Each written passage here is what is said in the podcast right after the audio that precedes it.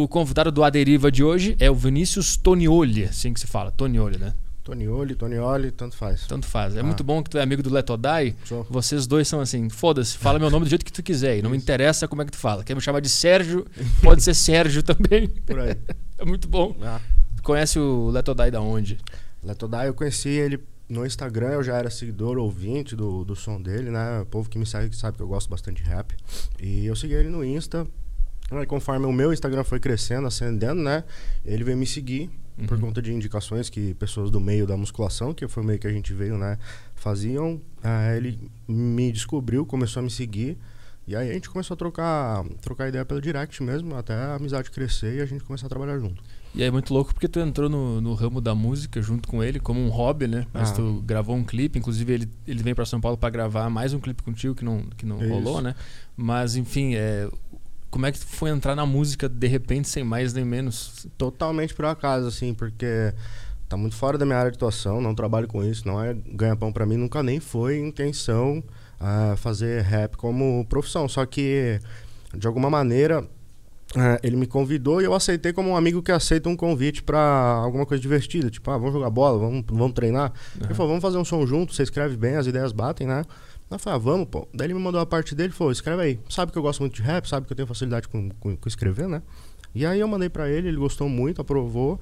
A gente gravou e, pô, estourou bastante, assim, e o, o meu público gostou muito, Aham. né? É, de me ver, assim, fazendo mais atividades, né? Isso entra até dentro da, da, da filosofia Be More, né? Que é a minha filosofia de você tentar né, explorar o teu máximo potencial humano, assim, em todas as searas da vida e não ficar se limitando, né? Então eu aceitei esse desafio com entusiasmo, ah, fiz a primeira música com ele, ele bombou bastante, o povo tava pedindo mais e pedindo mais, daí ele me chamou pra outra. Eu nunca tive a iniciativa ou de chamá-lo ou de fazer uma sozinho, assim. Aham. Por isso que por enquanto todos que eu, todas que eu tenho são com ele, assim, até agora, sabe? Porque eu não consigo acreditar muito que eu vou levar isso como profissão. Aham. Mas aos poucos a coisa tá evoluindo muito. Inclusive agora ele tá concretizando a abertura da, da produtora dele, né? A Psicose Records. E ele me convidou pra ser artista da produtora, assim, entendeu? E meio que Cara, ajudar a- com a carreira da música. Então, meio que hoje depende de mim se eu quiser levar esse caminho cara, como principal. É, não tem nada a ver com o que eu faço. Tá, e como é que foi pra escrever? Ele, ele, ele te chamou pra participar de uma música que nem o Léo Stronda fez com ele, foi basicamente esse, o- esse o lance. Ah, E aí tu te viu numa situação que tu tinha que escrever uma, uma parte, uma letra, alguma coisa assim. isso. Como é que foi um processo de criação? Porque eu fico curioso pra um cara que nunca fez isso, nunca nem imaginou escrever uma letra, eh, se viu com essa missão de preencher lá, sei lá, dois, três minutos de rima.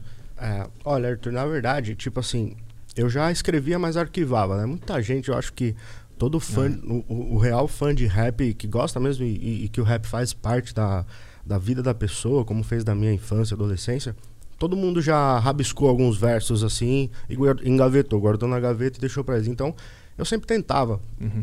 E, e ficava sozinho, às vezes colocava eu mesmo sozinho no YouTube algum rap beat e ficava sozinho ou improvisando ou ah, escrevendo alguma coisa em cima e com aquele sonho distante de um dia pô vai que um dia eu também canto. Entendi. né? Então alguma intimidade eu já tinha com o papel. E aí quando o Leto Dai me chamou, eu não estava totalmente despreparado assim, porque eu já tenho essa intimidade com o rap, né? Nesse, nesse sentido de ser um, um- um fã, um ouvinte.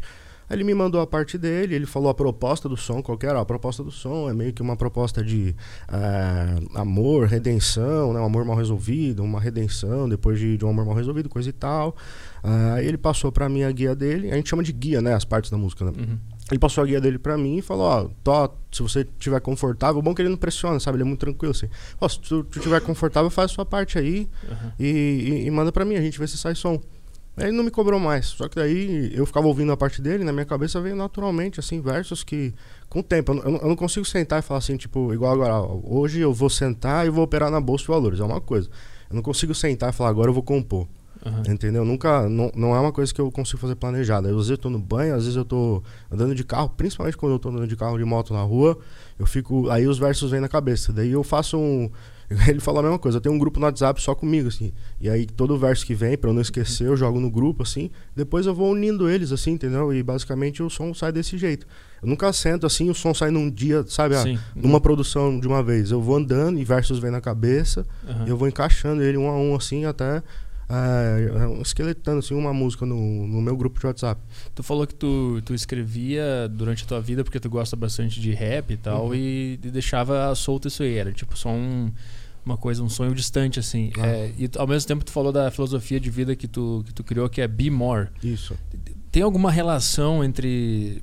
Porque eu acho que essa é uma constante na vida das pessoas, de arquivar projeto, de não botar em prática as coisas que elas querem botar, de arquivar literalmente sonhos. Uhum. O, o, o Be More e, e esse, esse fator que eu acabei de falar, como é que eles, como é que eles se conversam? O que, que é esse Be More? Tem a ver com isso também? Olha, eles se conversam bastante, é, justamente como, como eu é, falei aqui no começo, o Bimor, ele, para mim, ele se trata de uma, de uma ideologia, uma filosofia de vida onde a gente não limita o nosso potencial, é, justamente ser mais, né? Seja mais. É, é, eu acredito que nós, como humanos, temos muito potencial reprimido e que nós, às vezes, por principalmente preguiça ou medo de julgamento, né? A gente acaba deixando de explorar esse potencial e seguindo quase que uma linha de produção padrão social, assim, né? Que é aquela coisa, porra, sai da escola, faz facul, trabalha, arruma um bom emprego, Apostadoria. casa. É, esse é o modelinho padrão, assim. Aham. E eu acredito que se tu eh, se arriscar, fugir um pouco dele, né, e, e empreender, mas não falo empreender de abrir empresa, empreender em áreas da sua vida que, que te tragam mais realização, mais preenchimento de vida mesmo, a vida fica mais plena, né? E como eu acredito, hum, por hora, né, eu acredito que só temos essa passagem para fazer, fazer valer a existência, eu acabei começando a disseminar essas ideias, esses meus pensamentos, né? E com relação à música, justamente era algo que eu gostava, algo que eu consumo como, como ouvinte, né? No, no meu Spotify, no, no meu YouTube só, só ouço rap. Mas eu, eu nunca eh, tive até mesmo tempo para empreender nisso como, como carreira, né? Eu tenho meu trabalho, eu tenho minha- minhas obrigações, não sobrava tempo para pensar nessa parte como uma parte para me sustentar. Até porque na idade que eu tô, com filho para criar e tal, não dava para ficar querendo, puta, vou realizar sonho. Porém, quando a oportunidade surgiu, é o que eu falo, pô, eu tava pronto para a oportunidade e não a desperdicei.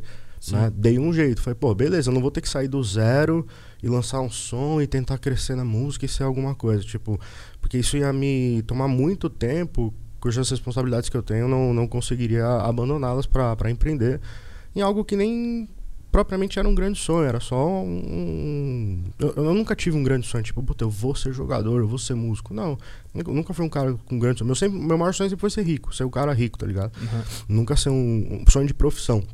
Mas daí quando surgiu, eu falei, pô, faz parte da filosofia. E, e não fiz pra me prender a filosofia, pra eu não me queimar. Eu fiz porque realmente eu acredito. Pô, existe um tempo, eu gosto disso, por que não? Né? Eu vou enfrentar o medo do julgamento, a vergonha, pô, muita vergonha. Sou muito tímido, tá ligado? Muito tímido mesmo. Aham. Ah, eu falei, pô, vou enfrentar o, o julgamento, a vergonha que, de, de pessoas que critiquem ou não, mas eu vou fazer. Eu vou ser a pessoa que vai dizer sim para as boas oportunidades. E ela acabou justamente sendo frutífera e trazendo é, um empilhamento de oportunidade que vai acontecendo. Você faz uma coisa bem feita, você faz com o coração, aí, pô, o- isso reflete, né? A sociedade, ela retribui com aprovação, com um pedido de, de mais daquilo Sim. que ela consumiu. E aí foi, foi- tem sido alimentada essa parceria. Eu e o Leto, a gente está com projetos bem mais robustos para 2021. é, Uhum. com a Psicose, que agora ele está à frente de, de dono da produtora. Então as coisas tendem a crescer.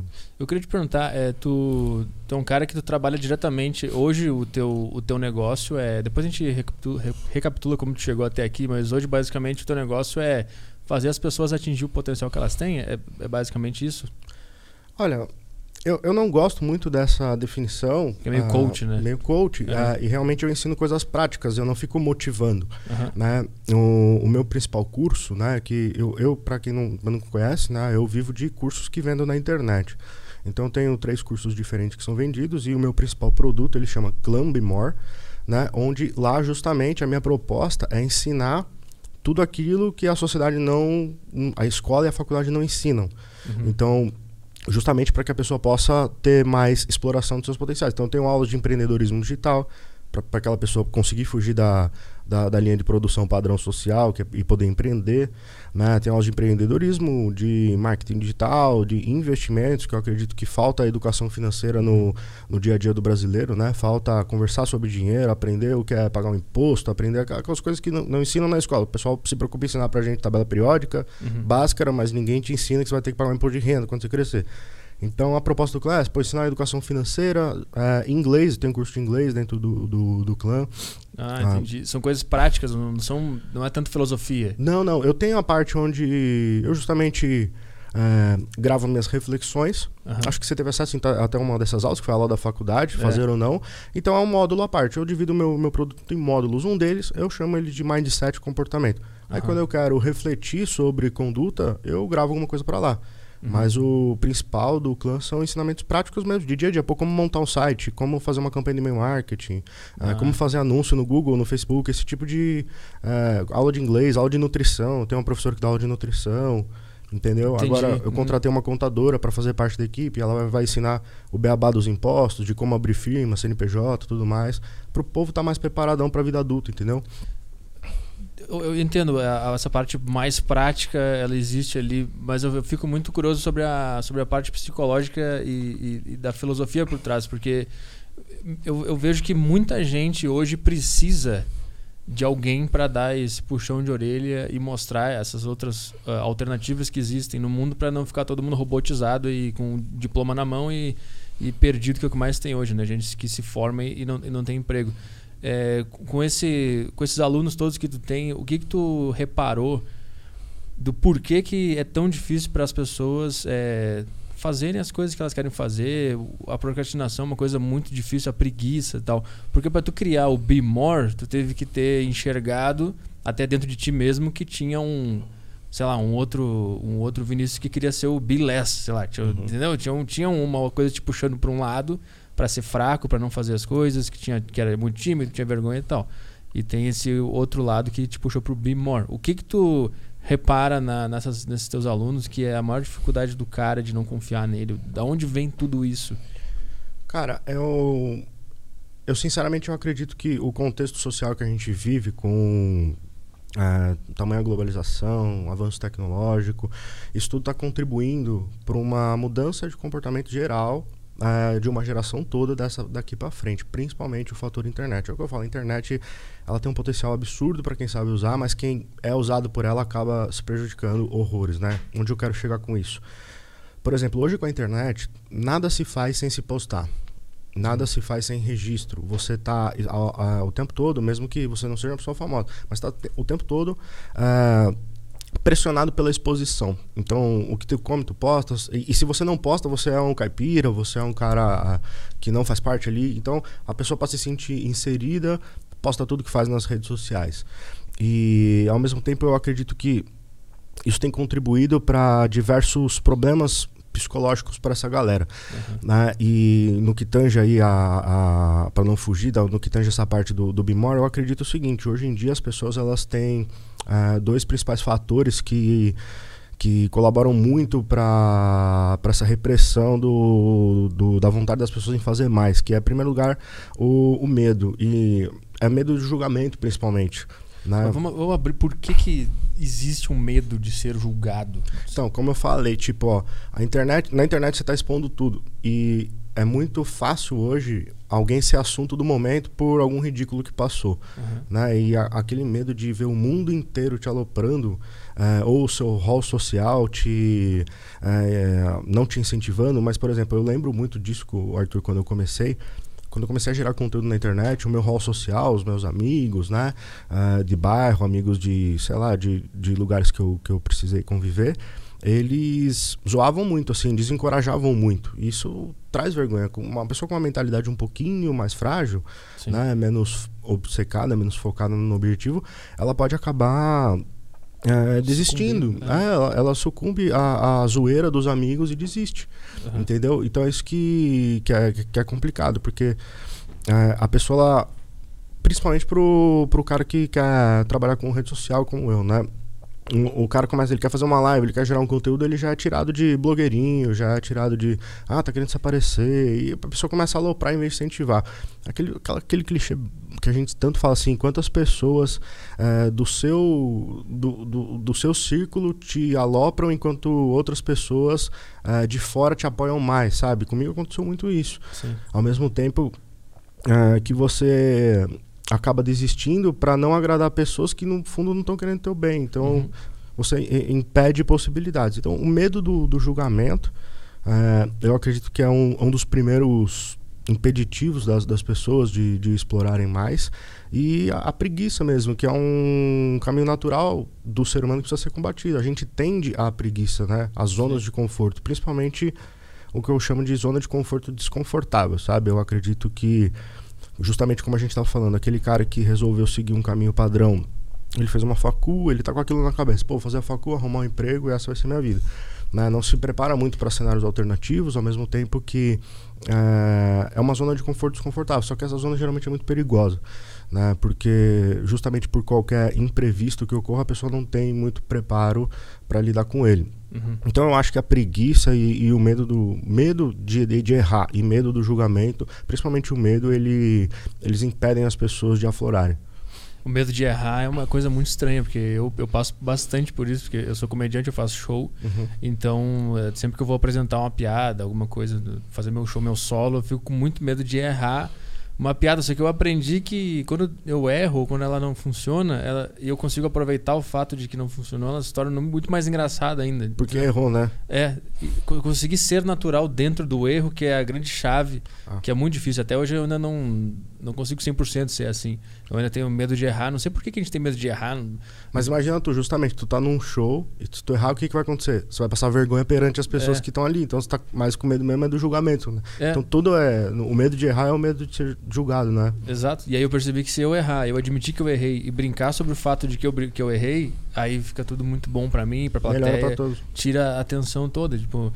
É, a gente tem uma ideia de que errar a gente vai ser punido ou, ou alguma coisa assim, mas justamente errar é o, é o, é o caminho, é, só, esse é o único caminho que existe, é o erro. Não tem como, né? Ninguém consegue é. uma caminhada perfeita, né? Isso é uma coisa que eu tinha na minha cabeça. Quando eu via meus ídolos, eu achava que eles chegavam, eles estavam lá desde o início. eu nunca imaginava o caminho que eles tinham. Ah, a maioria bate muita cabeça, né? para conseguir é. chegar a algum lugar. E o bom, como você comentou, é até importante salientar isso daí. Eu acho que, tipo assim, quando tu erra, admite, né? Te, te, existir, existiriam dois cenários, né? Tu errar e fingir que nada aconteceu e seguir. Todo uhum. mundo ia falar, nossa, ele errou. Agora, se tu erra, percebe, brinca com o teu próprio erro, a galera curte. Por quê? Sim. Porque pessoas, pessoas precisam de pessoas, cara. E aí, quando elas veem um humano, pô, é, ele não é maior nem melhor que ela, ele é igual a mim, ele também é. E ele assume, pô, daí ela se sente identificada. Aí aquilo gera conexão, tá ligado? Cara, então, sim. isso eu, eu sinto muito isso no meu Instagram, porque eu sou extremamente, eu faço questão de ser extremamente autêntico, sabe? Uhum. Uh, eu não fico pintando qualquer personagem perfeito, entendeu? Eu falo de, de erros, de acertos, falo de vícios, de coisas uh, que eu não considero certas fazer, coisas que eu não indicaria meu filho às vezes fazer mais fácil. Uhum. Eu não uhum. escondo nenhum lado. Entendeu? E essa autenticidade, às vezes quando eu preciso ser grosso com o seguidor porque eu tô nervoso ou porque eu achei que precisava, é, quando eu preciso ser grosso, eu sou grosso, ou, ou espontaneamente ou não. É, isso, de alguma forma, trouxe identificação com, com a minha galera, assim. Então, quem teve a oportunidade de me acompanhar e me seguir acaba, é, quando existe, óbvio, uma afinidade, se identificando, porque vê que eu sou igual a ele, assim. Eu não sou... Uhum. Não é porque ela tá me seguindo que eu sou melhor, assim, que ela, que eu sou um ser superior, né? Então, essa identidade que, que se gera, essa, traz muita conexão, sabe? Em algum momento da tua vida, tu lidou é, com o medo de errar e com a preguiça? Ah, claro, normal. E como é que tu é, venceu essas duas coisas? Ou até hoje deve ser uma batalha também, mas é, como é que tu. Quando é que tu entendeu que isso existia na tua cabeça e que dava para batalhar com a preguiça e com medo de errar? Olha, eu vou falar sério que eu, eu sempre tive uma mentalidade de abundância, eu sempre tive muita ambição, eu sempre quis ser uma pessoa. Eu sou muito competitivo, né? Porque eu tento resgatar o, o, que, o que formou essa minha personalidade, mas, tipo assim, quando eu era bem jovem, eu sempre era o mais novo das turmas. Eu, por azar, assim, né? Por, por acaso, azar não. Mas por acaso, no bairro onde eu cresci, eu, eu era pelo menos 3 ou 4 anos mais jovem que o mais velho, que o mais novo deles. Então, tipo, quando eu tinha 11, os moleques tinham 14, 15, 16. Uhum. Era, era, era corrido para mim acompanhar os meninos, entendeu? Na escola, é, a minha mãe me ensinou a ler e fazer conta muito cedo. E escrever e fazer conta muito cedo. Então eu acabei pulando alguns anos do, do da fase maternal. Então, uhum. se eu não me engano, com 5 anos para 6, eu já estava na primeira série. E a molecadinha ela tava no 7 e 8. Quando tu é criança, essa janela faz muita diferença. Eu não sei quantos anos tu tem. Quantos anos você tem hoje? 31. Você tem 31, eu tenho 29. Não faz muita diferença. A gente troca a mesma ideia. Uhum. Só que naquela oportunidade era muito ruim. Principalmente o fator, aspas, sobrevivência. Uhum. Tipo, para poder jogar bola com os meninos do meu bairro, era muito mais complicado. Eu era mais fraco, menor E é, como era rua, sempre saía briga, eu sempre apanhava. Uhum. Eu sempre era aloprado pelos mais velhos, não tinha muita opção senão a, a aturar. E também a, a, questão de ficar com as meninas. Né? Eu não, não conseguia ficar com menina nenhuma, bicho. Eu fui ficar com, com uma menina depois dos 15, 16 anos. Uhum. Entendeu? Porque elas, pô, tem um moleque de 12 anos, enquanto tem um de 16, ela nem vai olhar pra minha cara, entendeu? Uhum. Aí quando eu tinha 15, os moleques já estavam com carro, com tatuagem, com 18 anos de idade. Uhum. Isso, isso, tudo tu, é em São Paulo que tu, tu é de tudo, São Paulo mesmo? Tudo aqui de São Paulo. Tá. Aí, o que que eu fiz? Eu, e, e, aquilo me afetava muito, assim, me frustrava muito. Eu ficava frustrado mesmo. Eu falava, pô, nunca vou ficar com nenhuma mina e vou sempre apanhar ou ser aloprado das pessoas. Eu preciso fazer alguma coisa a respeito. Uhum. Então eu quis compensar isso tudo. Então desde muito cedo eu queria, tipo fazer muito para compensar tudo e me sentir à altura ou superior a esses, assim, como uma, forma de vingança, sabe? Então, tipo, eu comecei a fazer musculação loucamente com 15 anos, comecei a trabalhar cedo com 17, poupar dinheiro porque eu queria ficar rico, entendeu? É, comecei a investir em mim, justamente eu acho que por conta de, do fruto dessa é, frustração de eu precisar, de eu me sentir inferior. Por muitos anos, uhum. da infância e adolescência, eu me sentia inferior. E a pior sensação do mundo, que eu nunca mais quero voltar a sentir. Então, para isso é, é, é, isso que move, assim, é, me, me, move contra a preguiça, a preguiça, óbvio. Não vou falar que eu sou um super-homem, que eu não tenho preguiça, eu tenho muita. Só que ela é naturalmente algo que não é, não faz diferença, assim, porque eu não, eu não deixo ela vencer. Eu só eu, eu percebo ela, mas tipo, como se tivesse um mosquito aqui passando. Pô, não vou deixar de trabalhar, o mosquito tá aqui passando, tá só incomodando, mas segue o jogo. como é que tu chegou nesse, nesse mindset aí? Porque eu até hoje eu tenho muito problema com preguiça. Eu, às vezes ela me vence, ela vem vencendo bastante nos últimos dias, inclusive. Cara, é, o, assim, o que eu vou falar não é muito usual, mas tipo assim, é, é, para você conseguir uh, impor na, na, tua, na tua vida hábitos que sejam vencedores, muitas vezes você precisa repetir disciplinadamente, consistentemente, uma rotina que é muito difícil. Né? Por exemplo, você decide hoje que você vai fazer musculação todo dia 5 da manhã para poder produzir mais. Vai ser foda para você fazer assim, modo, eu não sei qual é a tua rotina, mas exemplo, né? E o que acontece, cara? Com 18 anos eu servi o exército. Ah. E, e foi me imposta uma, uma rotina por um ano e meio que eu passei servindo impo foi, foi me imposta uma rotina onde eu não tinha opção. Então eu não, é, não era uma questão de mindset, uma questão de é, mentalidade vencedora, a mente do campeão, não era porra nenhuma. Se eu não acordasse, eu apanhava, se eu não acordasse, eu ia preso. Se eu não chegasse no compromisso em tal hora, eu ia preso, eu apanhava, esse tipo de coisa. Então, Entendi. quando tu não tem opção, e eu por, é, por querer me desafiar e entrar no exército, eu acabei me enfiando numa onde eu não tinha opção, ou é fazer ou é fazer. Aí quando tem opção você faz. E aí você acaba se habituando, entendeu? Então, depois do exército, minha vida mudou bastante nesse sentido, assim. Tu serviu é, conscientemente pensando, eu vou me desafiar e vou me colocar num lugar ruim para mudar a minha cabeça? Foi é, isso? Foi. Na verdade, eu queria testar meus limites e queria ser também, quando eu servi, não posso mentir, destacado socialmente, porque só eu serviria dos meus amigos. Entendi. Entendeu? Então eu queria, às vezes, poder ter algum diferencial competitivo. Uhum. Mas a, a, tua adolescência ali, a parte da, da juventude até os 17, que é antes de, de servir, né? Uhum. Quando tu fez 18, tu serviu. É, por, o que, que aconteceu nesse período para tu ver essa possibilidade no exército de mudança de vida? É, é a mesma levada da infância ali, de ser menor que os outros? Foi a, a mesma situação? Eu tava... Olha, eu tava dos 15 aos 17, eu tive uma adolescência meio que padrão. É, eu, eu não era vagabundo, porque com 16 anos eu, eu queria ter. Meu pai trabalha muito. Meu pai trabalha muito desde muito cedo, assim, muito, muito, muito. É, é o tipo de cara que, que inspira e que motiva trabalhando. E eu via o exemplo dele e eu queria me sentir à altura dele, entendeu? Existia isso de. Eu, eu, eu tinha vergonha, porque na, na, minha casa e na minha família, o trabalho sempre foi. É, porra, quase que abençoado, né? Eu sempre cresci ouvindo sobre o valor do trabalho pelos meus pais. Então eu queria estar à altura. Então, com 16 anos, eu já caçava bico em buffet de festa infantil para cuidar de pivete e ganhar um troco. Com 17 anos, eu comecei a trabalhar com meu pai. E aí, quando entrou os 18, eu sabia que era hora de se alistar, né? E até então a minha vida estava assim, normal. Mas eu, eu quis me desafiar porque eu acho que um tenente me convenceu no, no dia do alistamento. Ele falou assim: pô, uma oportunidade única da vida que se você não fizer agora, você não vai poder fazer depois. Você não vai saber como foi, não vai poder contar pro seu filho. Aquilo ficou na minha cabeça. Foi, pô, verdade, mas se eu não servir. É, tanta gente serve e sobrevive normalmente, né? Toca a vida. Se eu não servir, uhum. eu vou. Eu vou perder uma oportunidade que depois eu não posso voltar. E eu sempre, pô, sempre assisti muito filme de guerra. Muito. Os meus heróis, né? Não é igual hoje, assim, né? É, bom, nem vou comentar pra não estar polêmica, mas tipo, meus heróis era aquele. Pode comentar. Não, mas aquele ideal, ideal de Rambo, de Schwarzenegger, Ah, sabe? Aquela- aquele machão assim, alfa, né? Aham. E, e que se Já até submete. sei quem tá pensando, que tu não Ah. quer falar. Ah, se- su- Pablo Vittar, cara. nessas, né? se submete a aquele, aqueles caras que se submetem a desafios físicos Aham. e que impõem sua eh, superioridade física mediante outros e tal. E pô, quando surgiu o exército foi uma chance assim que eu vi na vida de eu consumar essa minha personalidade de, pô, eu vou ser o machão mesmo. Entendeu? Eu vou ser o foda, o alfa assim, o cara que, Aham. sei lá. Eu quis e eu quero ver se eu consigo eh, sobreviver aos desafios desse ano assim e tal. Pra me sentir foda mesmo nesse sentido, tá ligado? E qual, qual era a rotina lá? O que, que era muito foda? O que, que teve que fazer lá? Ah, a rotina variava bastante, Arthur, me- eh, mediante a fase que eu tava, né? Então, no começo, a gente ficou internato, eh, em internato, né? Internado por algumas semanas lá para conseguir aprender todos os costumes militares, desde, tipo, eh, se fardar, até como cuidar da própria farda, como arrumar a própria cama, como desmontar e montar a arma, aprender a atirar, aprender a marchar, fazer todas as os costumes militares, né? Então a primeira fase foi essa, depois a gente teve a fase de acampamento, onde a gente fez alguns testes de sobrevivência em campanha, né? Simulações de campanha, que são os acampamentos que se fazem.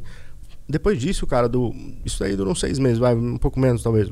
Depois disso, pra frente, basicamente, o, o Exército Nacional, por ser de natureza pacífica, né, no, no nosso contexto, a minha rotina lá era basicamente de manutenção do quartelamento, cara. Manutenção do quartel. É, fala, isso, isso- manutenção do quartel falar bonitinho. O que, que a gente fazia? A gente fazia guarda para ninguém invadir o quartel. Então são distribuídas ali algumas dezenas de guaritas, onde todo dia se revezam os soldados para passar madrugada e o dia todo ali protegendo o quartel da entrada de algum invasor.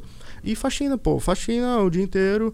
Atividade física de manhã, Uhum. faxina ou guarda de tarde, assim. Depois era essa basicamente a rotina. O, o- lance é que tu, então, um, um ano e meio tu passou lá, né? É, Um ano e meio tu tinha uma rotina estabelecida e que tu era obrigado a, a cumprir, que se tu não cumprisse tu ia ser punido. punição. O, o lance será que é hoje na nossa vida moderna? A gente não tá no exército, a gente tá nessa vida confortável de Uhum. rede social, aplicativo. O cara pede um hambúrguer, vem um cara te trazer em casa de Isso. moto. É. É, seria nós aplicarmos em nós mesmos uma vida de exército? A gente criar uma, uma rotina para nós? é, a gente ser o nosso próprio general? Ah, cara, eu acredito que basicamente sim, é você é, estabelecer uma. Primeiro tem que ter um motivo, motivo, uma motivação, né? Um motivo pra ação. Então, pô, vê o que você quer saber. Pô, se você quer passar em branco, o que, que você quer ser da sua vida? Você vai ser uma pessoa que vai passar em branco, você vai ser uma pessoa que vai passar dificuldade, você, você não tá se preparando pra sua idade boa quando você tiver 50 anos. Porque muita gente, eu falo muito disso em aula, Arthur. A galera nem, não para pra pensar que, tipo, ela vai ser demitida aos 40 e poucos e que se ela não tiver nenhuma grana reservada investida ou algum empreendimento, ela vai ficar na mão. Quantos negros a gente não vê aí no mercado perdendo espaço para jovem e ficando na mão? Sobrevive com a rescisão, com a FGTS e, e depois fica aí precisando fazer serviço subalterno, pedindo dinheiro, voltando para casa de pai e mãe, enfim. Então, porra, tenha um- uma visão, uma motivação. Tipo eu, assim, Vinícius, se eu hoje juntar tanto por mês, com essa idade eu vou ter tanto. Então, tipo, eu tenho uma visão, porra, uma visão do que eu quero ser. Seja lá, tipo, pra qualquer objetivo, mano. Você quer treinar, você quer ter um shape foda. Porra, eu quero ter esse, esse shape pra fazer. Daí, beleza, você tem um objetivo, você tem a visão, que é o que te vai te motivar pra agir. Daí você traça o plano. O que eu preciso fazer pra ter um patrimônio de 10 milhões? O que eu preciso fazer pra ter esse shape? O que eu preciso fazer pra abrir uma empresa? Pô, eu preciso. Daí você planeja tudo que você precisa fazer pra chegar lá. Pô, pra chegar nesse shape eu tenho que fazer uma dieta, eu tenho que fazer um treino, eu tenho que fazer uma rotina assim, dormir assim, usar isso, usar aquilo. Beleza. Aí depois disso, cara, não tem muito o que falar. A real é que é vergonha na cara, mano. Não tem. Não, é, não, não tem fórmula mágica, né? É a diferença de quem quer de verdade e quem tem é, culhão pra honrar o compromisso com, consigo mesmo, né? Do que com quem não tem. Né? A preguiça todo mundo tem, ninguém é super-homem. Mas daí é uma questão depois de honra mesmo e de, de vergonha na cara de cada um, né? O que, que tu faz especificamente quando tu tem que fazer alguma coisa e tu sente a preguiça? Eu faço, eu ignoro, pô. Como que ignora? Mas é meio que assim, você já. Eu não sei, não- eu não sei qual é a tua história de vida, mas você já trabalhou pros outros? Já. E você tinha que acordar e ir pro trabalho, não Ho- tinha? E horrível. aí? Que você só ia, não é? Aham. Então é a mesma coisa, pô. Ué, eu tô- não- Sim, você é, tem é que. muito- tipo, É muito simples, mas ao mesmo tempo não Ah, é. É muito. é o que eu falo, a, a complexidade da simplicidade na vida. Porque É. pra muitas coisas a gente fica buscando soluções muito complexas, onde a gente ignora o simples. Porque por mais simples que seja, é difícil, né? Tipo, simplesmente, pô, vai e faz. Tá com sono? Foda-se o sono, vai, cara, né? Sim. Porque se você não fosse, ia ser demitido. Esse era o teu exército. Né? Sim, Só que, exato. Ah, se, se eu não fosse, eu ia preso. Minha motivação era um pouquinho maior, mas. é, e, e aí, quando você tem um objetivo seu com você mesmo, onde você é teu chefe, onde você é quem se pune, você nem se pune e também não faz. Né? Só que mal você sabe que você tá punindo o seu eu lá da frente, que podia ser alguém muito melhor Aham. e, e vai deixar de ser porque você não tá tendo a mínima decência de, de honrar o seu compromisso com você mesmo. Você honra com o teu chefe, mas não honra contigo mesmo. Sim, sabe? isso é muito louco. Ah, isso é muito louco. Terrível. É. Caralho, é verdade. Eu não sei porque eu tô tão, tão preguiçoso ultimamente, não sei o que tá acontecendo. Mas natural, fases, às vezes. Cara, é, é, a preguiça ela pode ser desencadeada por muitas coisas. Às vezes não é só, tipo, fraqueza de espírito, quero dizer. Às vezes É. tu não tá comendo muito bem, às vezes tá bebendo muito, às vezes tá se exercitando pouco ou mal, às vezes tá tendo más noites de sono por conta do contexto do- da sua estrutura. Você tá acabando falando das baladinhas aí, pô. É, tem uma, tem uma casa de show do lado da minha, do Ah. da minha janela, inclusive tô me mudando já. Não tem É. como, daí você pega e dorme mal mesmo. É. Dormindo mal, falta energia pro resto. É verdade. Não é Caralho, verdade? Era isso que tava me, me Ah, pô. atrapalhando. Tá É que eu, ta- eu tava lendo bastante sobre. Tem tem um livro que se chama A Guerra da Arte e o cara fala basicamente sobre a procrastinação e ele tenta entender o que, que é essa resistência que o artista, no caso, tem é, de, de criar, de sentar ali a bunda e fazer aquele negócio. Enfim, aí ele, ele abre isso, toda a psicologia da resistência. Ele chama que é, que é resistência, ele fala da onde vem e que, o- que o lance é, ele, para vencer isso, ele vai lá e senta na hora que ele determinou. Tipo, ele, ele é escritor de livros de, de, de guerra. Uhum. Daí Ele, que, que ele falou, eu vou, ele senta todo no mesmo, no mesmo horário na frente do computador e mesmo que ele escreva uma palavra só, ele fica uma hora ali e se ele escrever uma palavra ele vai embora feliz porque ele venceu a preguiça, a resistência Ah, de não de que ele não queria fazer aquilo, né? Que às vezes a gente se importa também com o resultado em si, né? De sentar ali e escrever a coisa mais genial do mundo, mas que isso é um, é um, é um- é processo que também é, ele tá respeitando o processo, né? Exato. É importante, é, principalmente pro artista ou pro autônomo que trabalha para si mesmo, é importante ter respeito à rotina, né? Porque senão a pessoa ela vai se sabotar, né? E futuramente o eu dela vai, é, vai perder muito com isso, né? E acho que as pessoas também elas esperam muito um, um momento de inspiração do nada que vai resolver tudo, né? Isso. Só que, inclusive, esse cara ele disse que a, tu tem que preparar o terreno para inspiração. E como é que ele faz isso? Sentando todo dia e escrevendo uma palavra. Se surgir só uma palavra, escreve só uma palavra. Porque ele sabe que se ele fizer aquilo todo dia, a, a, a, a probabilidade da inspiração chegar é muito maior se- Ah. numa dessas, né? Não vai ser deitado Isso. imaginando, ah, um dia a inspiração chega. Então. Ah, isso são desculpas, né? Esse papo de, ah, vou esperar a É. inspiração, esperar É. o melhor momento. O momento se faz, não, não, não- é, é nessas mesmo. É se não criar a rotina e não for disciplinado com ela, não, não tem jeito. Eu queria falar sobre a, sobre a, tua, a tua trajetória.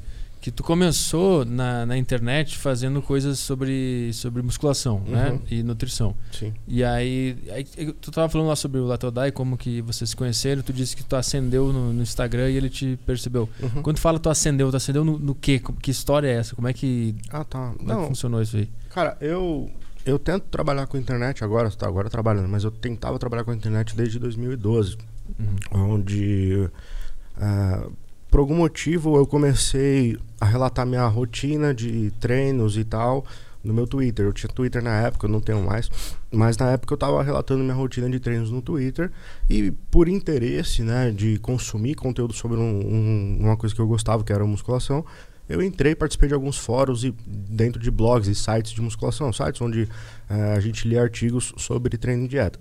Então eu comecei a fazer algum networking com os outros membros desses fóruns, onde a gente trocava informações, trocava planos de treino, ah, o que, que você está treinando, como que está sendo seu treino, tal, tal, tal.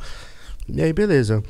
É, alguns donos de, de, de, eh, de sites de musculação na oportunidade me chamaram para escrever artigos para o site deles. Uhum. E eu desenvolvi alguns.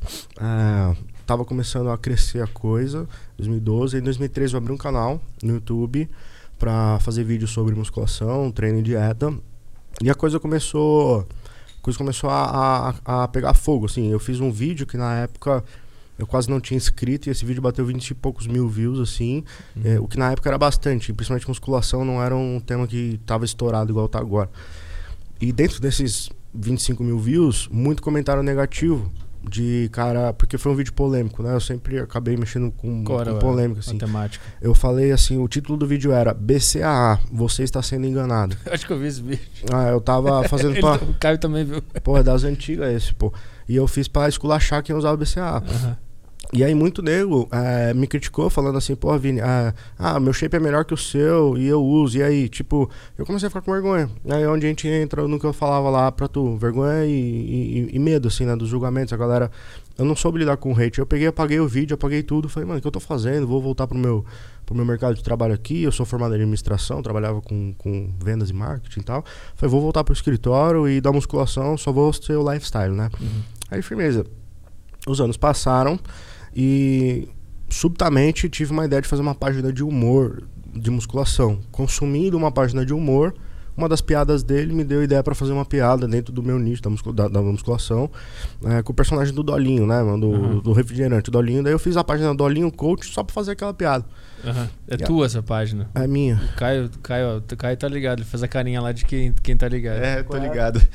tô ligado, acompanhava. Essa página é minha, pô. Daí é, eu fiz ela em 2015 porque eu queria compartilhar uma piadinha que tinha me, me dado um insight. E aí eu fiz, eu compartilhei no meu próprio Facebook, só que justamente por conta desse networking que eu já tinha, os meus amigos do Facebook também compartilharam. E aí o negócio começou a dar uma viralizada logo de cara, assim. Uhum. Porque eu, eu era conectado com, com o povo da musculação por conta desse passado aí de 2012, os fóruns, né? Então eu tinha muitos amigos no meu Facebook da musculação. Daí quando eu compartilhei a piada, ela, a piada sempre viraliza, tá ligado?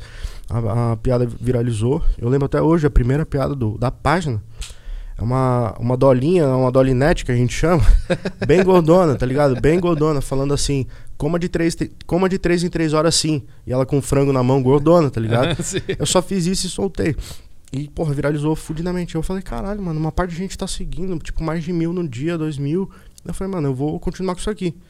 Aí me veio um caminhão de ideias, eu postei um milhão de piadinha e a página cresceu muito, comecei a ganhar patrocínio Caralho. e tal. Até que em determinado ano, 2018, é, por, por estratégia de negócio, eu resolvi falar quem era eu, para que eu pudesse é, ter mais sucesso nos meus business, né? E aí eu, eu expus meu Instagram pessoal pra galera. E todo mundo ficou afim de saber, pô, quem é o cara por trás do Dolinho, né? Aí muita gente me conheceu veio me seguir. Uhum. Aí nessa leva aí, meu Instagram começou a crescer, a acender, justamente, né, ah, né? Como entendi. eu falava pra ti. Uhum. E nessas o Leto veio me seguir, entendeu? Mas foi nessa que tu, tu entendeu que tem, puta, tem alguma coisa aqui na internet que dá para atingir uma galera gigantesca e, ah. consequentemente, fazer dinheiro. Isso. Foi por causa disso que tu sacou que dava para fazer? Foi, cara. É, o dia que eu tive o, o, real insight da grana com a internet, da escala, né? Eu chamo de escala, eu não, né? O, o fenômeno da escalabilidade que a internet provê pra gente foi um dia que um dos meus patrocinadores, né? A página até então vivia de patrocínios. Já era demais para mim só o fato de eu poder receber para fazer piadinha na internet ou postar, porque o trabalho é quase que nulo, assim, a não ser o trabalho criativo. Mas, pô, mais de três empresas estavam me pagando para é, eh, elas é, exporem o nome da, delas, a marca delas ali na página que estava com um ótimo alcance. Num dia, aleatoriamente, uma gerente dessas empresas que, que tinha um contato direto comigo, né? Ela falou assim: Nossa, Vini, só esse ano a gente vendeu 2 mil pré-treinos é, é, por você. O pré-treino do All Coach que eu tinha formulado com eles. Só esse ano a gente vendeu 2 mil pré-treinos. Eu falei: Caramba, Adri. É, e custava 80 conto. Eu falei: Pô, que bacana e tal. Fora todos os outros produtos, né? Que eles compram com o meu cupom. Ela falou: Pois é, tá indo muito bem e tal. Aí eu parei pensei, né? Foi, foi esse momento que deu um clique na minha cabeça. Eu falei: Porra, bicho. O, o negócio custa 80 reais e ela vendeu 2 mil só esse ano. Uhum. Não tem como não fazer uma conta, né? Qualquer pessoa ambiciosa. Né? Você faz a conta por 80 vezes 2 mil e eu aqui ganhando 500 de patrocínio. Aí eu pensei, ah. porra, a minha página tem o potencial de, de vender tanto e eu tô vendendo tão pouco, eu tô ganhando tão pouco com isso. Uhum. Quanto eles não devem ganhar, né? E aí eu percebi, pô, eles ganham 160 mil por ano para mais, 200 mil por ano, para me pagar por ano nem 5 mil, 6 mil, que era 500 por mês, sei lá, na época, né? Sim. Aí eu falei, porra, eu tenho que fazer um produto meu né? E aí foi aí que eu comecei a criar meus infoprodutos e vender e usar a escalabilidade da internet. Aí tu usou essa página para divulgar o teu próprio produto. Isso, é, eu fiz essa página, daí eu usei essa página para divulgar o meu perfil como ah. autor do meu primeiro e-book, que foi meu primeiro produto.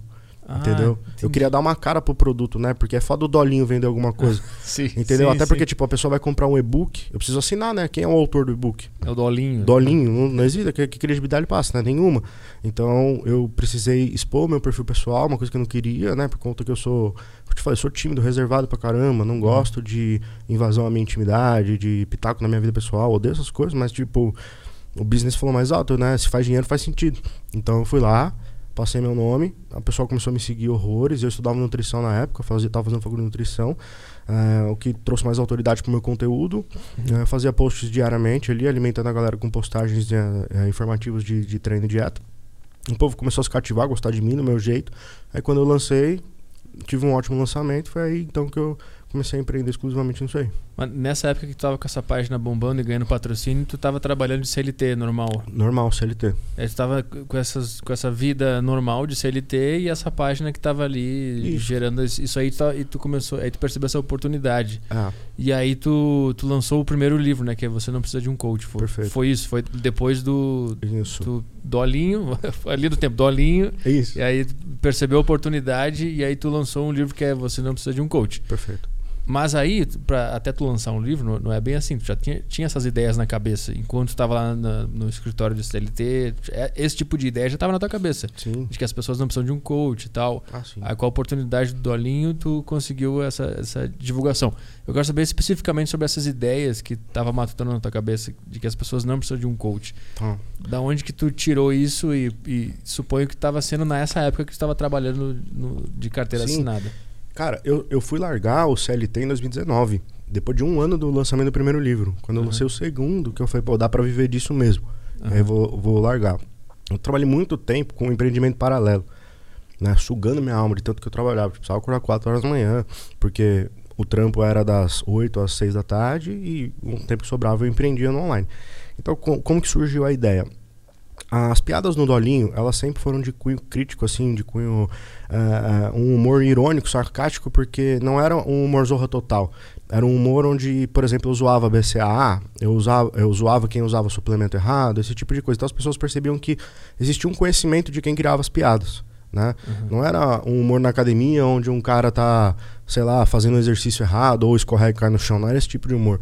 Era um tipo de humor, tipo, falando assim. Uh, é, o, é, gaste o, o seu dinheiro com o BCAA, é a mesma coisa que, sei lá, eu não lembro das piadas, mas era tipo aloprando, aloprando, né? Aquela cultura de, de academia que tinha. Eu lembro na época tinha muita coisa, tipo, come de 3 3 horas, BCAA, treina até a falha sempre. Ah. Toda essa, essa, Era só uma linha de raciocínio que tinha que nos passavam sobre musculação. Perfeito, ah. E tu atacava, criticava Foi. isso aí, entendi. Com isso, né, o que que acontecia?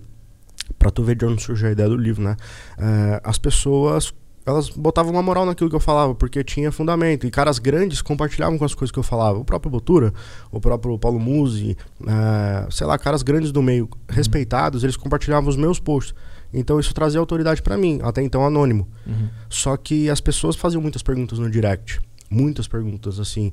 Uh, perguntas técnicas mesmo, né? Vini, pode tomar leite? Que hora eu tomo creatina? Uhum. Uh, que hora eu faço isso e aquilo? O que, que eu como no pós-treino? Tudo no, no meu direct do Dolinho. Eu respondia na medida do possível e eu sempre falava pra pessoa, pô, por que você não contrata um coach? Eu mesmo fazia consultoria, né? Eu falei, você quer consultoria? 300 conto. Né? A pessoa, ah, não tenho grana pra consultoria, não tenho grana pra consultoria. Vários moleques, moleque tudo duro que faz. É, moleque que não tá preocupado ganhar dinheiro, eles estão preocupados em post shape, mas é impressionante. O moleque não tem 200 conto pra pagar, mas enfim, eu, eu ficava. é, prioridade, prioridade da adolescência. Mas enfim, eu peguei e percebi, porra, a galera não sabe porra nenhuma e também não tem dinheiro pra pagar quem sabe. Então eu vou fazer um produto acessível, entendeu? Onde eu vou ensinar tudo que eu sei. Aí eu fiz o e-book. E aí a ideia do título foi justamente tipo, você não precisa de um coach. Aqui nesse, nesse guia você vai encontrar tudo que você precisa. Ah, entendeu? Entendi. E aí você não precisa gastar 200 e poucos, 300, você gasta 50 conto e tem acesso, entendeu? Faça você mesmo.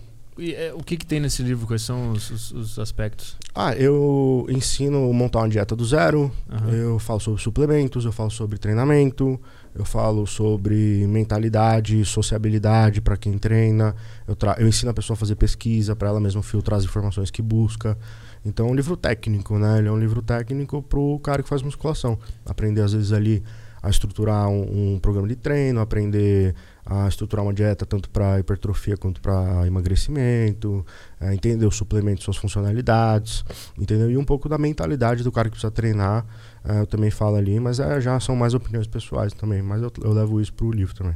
Mas quais são essas opiniões pessoais sobre, sobre determinação? E eu acho que não se aplica só à musculação também, a várias outras coisas. Qual é o que, que tu pensa sobre isso? Não, é porque na musculação, especificamente na musculação, é, existe uma algumas premissas que hoje já estão sendo quebradas, mas na época que eu escrevi o livro elas ainda estavam em bastante vigor, que eram premissas do cara ser aquele bodybuilder estilo Frank McGrath da jornada, que é um cara fechadão e super hardcore, que come batata e frango seis vezes por dia, todo dia de fim de semana. Uhum. Então eu quis trazer para esse livro a mentalidade de que o bodybuilder falei sobre flexibilidade na dieta, né, a necessidade de você não ser um cara tão fechado e não ser um, um, Eu acho que eu tenho um capítulo que chama Não Seja um Idiota, Não Seja um Retardado, alguma coisa assim. Uh, porque justamente as pessoas às vezes perdem muitos momentos sociais importantes com pessoas importantes e eu já passei por isso porque eu já fui o, eu já fui o marombeiro bitolado que não come no Natal, que não come no, no aniversário da mãe, que uhum. passa o dia das mães comendo frango e deixando a velha desolada, entendeu? Então eu tento é, passar para as pessoas essa mentalidade de de ser uma pessoa mais sociável nesse sentido para não perder pessoas e momentos que não voltam. E uhum. também é, falam muito sobre a necessidade do equilíbrio, porque, como eu digo até mesmo no livro, todo extremismo é, precede outro. Então, se a rotina do cara não for uma rotina sustentável para ele ou flexível, em algum momento ele surta e vai ter um rebote mental de querer sair é, comendo tudo que não deve e tal, Sim. onde ele vai de uma vez arrebentar todo um plano. Então, eu não gosto de extremismos no que tange o, o bodybuilding, porque os extremismos eles podem até trazer um resultado mais rápido, mas é um resultado ilusório que não se sustenta depois. Uhum. Tanto por fisiologia, né, porque vai trazer rebote para a pessoa, uh, ela não vai conseguir sustentar a rotina de comer 800 calorias por dia pro resto da vida. Em Sim. algum momento ela vai precisar voltar. Isso vai trazer rebote no corpo e na mentalidade dela, que ela vai comer de uma vez, aí vira um balão, fica fazendo efeito sanfona. E aí eu tento no livro trazer a mentalidade de que, tipo, tenha paciência, é melhor. Uh, ter, você chega mais rápido no, no objetivo e sustenta ele se você fizer o caminho certo e não tentar cortar com extremismo, entendeu? Por que, que será que as pessoas têm tanta vontade de ter um resultado imediato e a gente, a gente, no teu caso que tu escreveu um livro sobre ter paciência, tipo, a gente tem que ensinar as pessoas que tem que ter paciência. E isso vale para mim também. Eu tive que aprender isso também. É. Por que, que tu acha que as pessoas vivem assim hoje e, e acham que amanhã vai dar para ter resultado? Muito disso, eu acredito, Arthur, tem a ver com a internet também.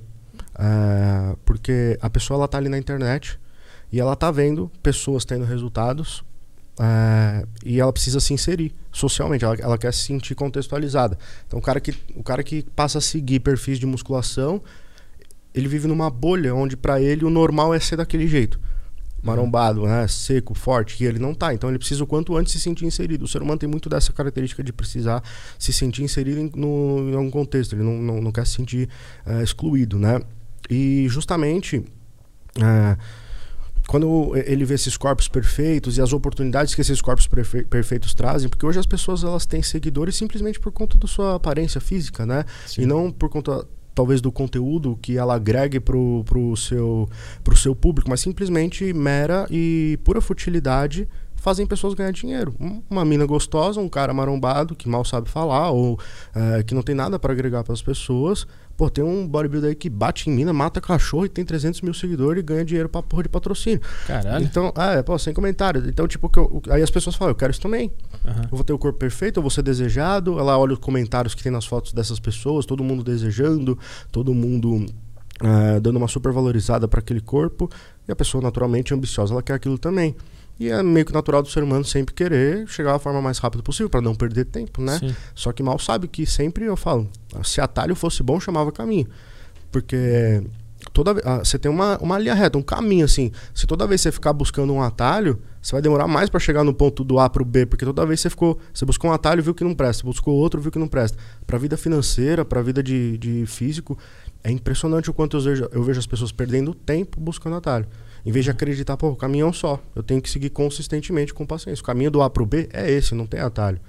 Né? Não existe atalho. Nenhuma pessoa que você conhece bem sucedida, pelo menos nas áreas que eu atuo, é, chegaram lá por acaso, por sorte ou com atalhos. Sempre, todas as histórias de sucesso são as mesmas. Trabalho duro, consistentemente, que depois de um tempo trouxe resultado. Mas daí vem um cara e fala, vamos fazer um day trade. Aí vem outro cara e fala: Ah, vem tomar essa cinta modeladora aqui. Uhum. Aí o cara sai do caminhozinho dele para ver o atalho, perde um tempo, viu que não deu certo, volta. volta acha? Tu acha que o day trade é a cinta modeladora da- das dietas, da- dos- das É, finanças? Com certeza. É a moda do momento. Eu, não- eu não sei nem o que é. Por que que tu não, por que que tu não acredita nisso? Por que, qual é Não, as- não é, não é que eu não acredito, pô. São dados estatísticos, assim. É, 99% das pessoas que fazem day trade não dão certo, assim. E o 1% que dá certo ganha menos de 300 reais por dia. O que dá pra um Uber ganhar isso aí por mês. Day trade é o quê? Isso, isso vale pra todos os mercados? Que ela compra e venda no, no dia, né? Compra e venda Cara, na, na operação na Bolsa de Valores no mesmo dia ali, de ativos, né? Ele faz negociação de ativo no, no mesmo dia. E é muito mais suscetível à sorte mesmo do que a um, quando você vai fazer um investimento onde existe uma análise pra- pra você decidir é, investir o seu dinheiro em determinada empresa. Ali é quase que um videogame, assim, falando a real. É, Tá ligado? Mas, mas eu não manjo porque eu nunca quis nem me aprofundar em day trading por ser a proposta que eu quis fugir, assim. Todos Aham. os autores e pessoas, analistas que eu estudei, sempre já deixaram tão claro, assim, eh, os malefícios. Eu nunca vi, de fato, alguém que eu admire. Ou você, nunca, você não vê na Forbes ninguém... você- não- na lista da Forbes não tem nenhum day trader, entendeu? entendi. Então já basta, assim. Entendi. Eu, eu trouxe do bodybuilding esse filtro natural para busca de informações, então eu consigo identificar por sorte, por sorte não, mas por, por essa experiência, muito fácil quem gera um conteúdo charlatão e quem gera um conteúdo de valor para ser acompanhado, sabe? Isso me ajudou muito assim, porque eu consigo filtrar quando eu quero aprender alguma coisa, filtrar bem as melhores pessoas para acompanhar para aquilo, sabe? Como é que fa... como é que tu como é que tu tipo vê esse cara aqui é um charlatão, esse aqui não tá falando nada com nada. Cara, quando geralmente existem ah, muita fantasia pra falar, muita promessa, quando existe muita promessa pra qualquer coisa, eu já fujo. Aham. Porque promessa, o cara tá garantindo, fujo. Existe promessa, fujo. Resultado fora da curva, fujo. O cara tá querendo. Agora o cara que mostrou um resultado com trabalho duro, um resultado consistente, o cara que tem, tem que ter resultado, não é? Agora uns fingem que tem, alugam um carro e falam, ah, isso aqui foi no day trade, aluga uma Ferrari.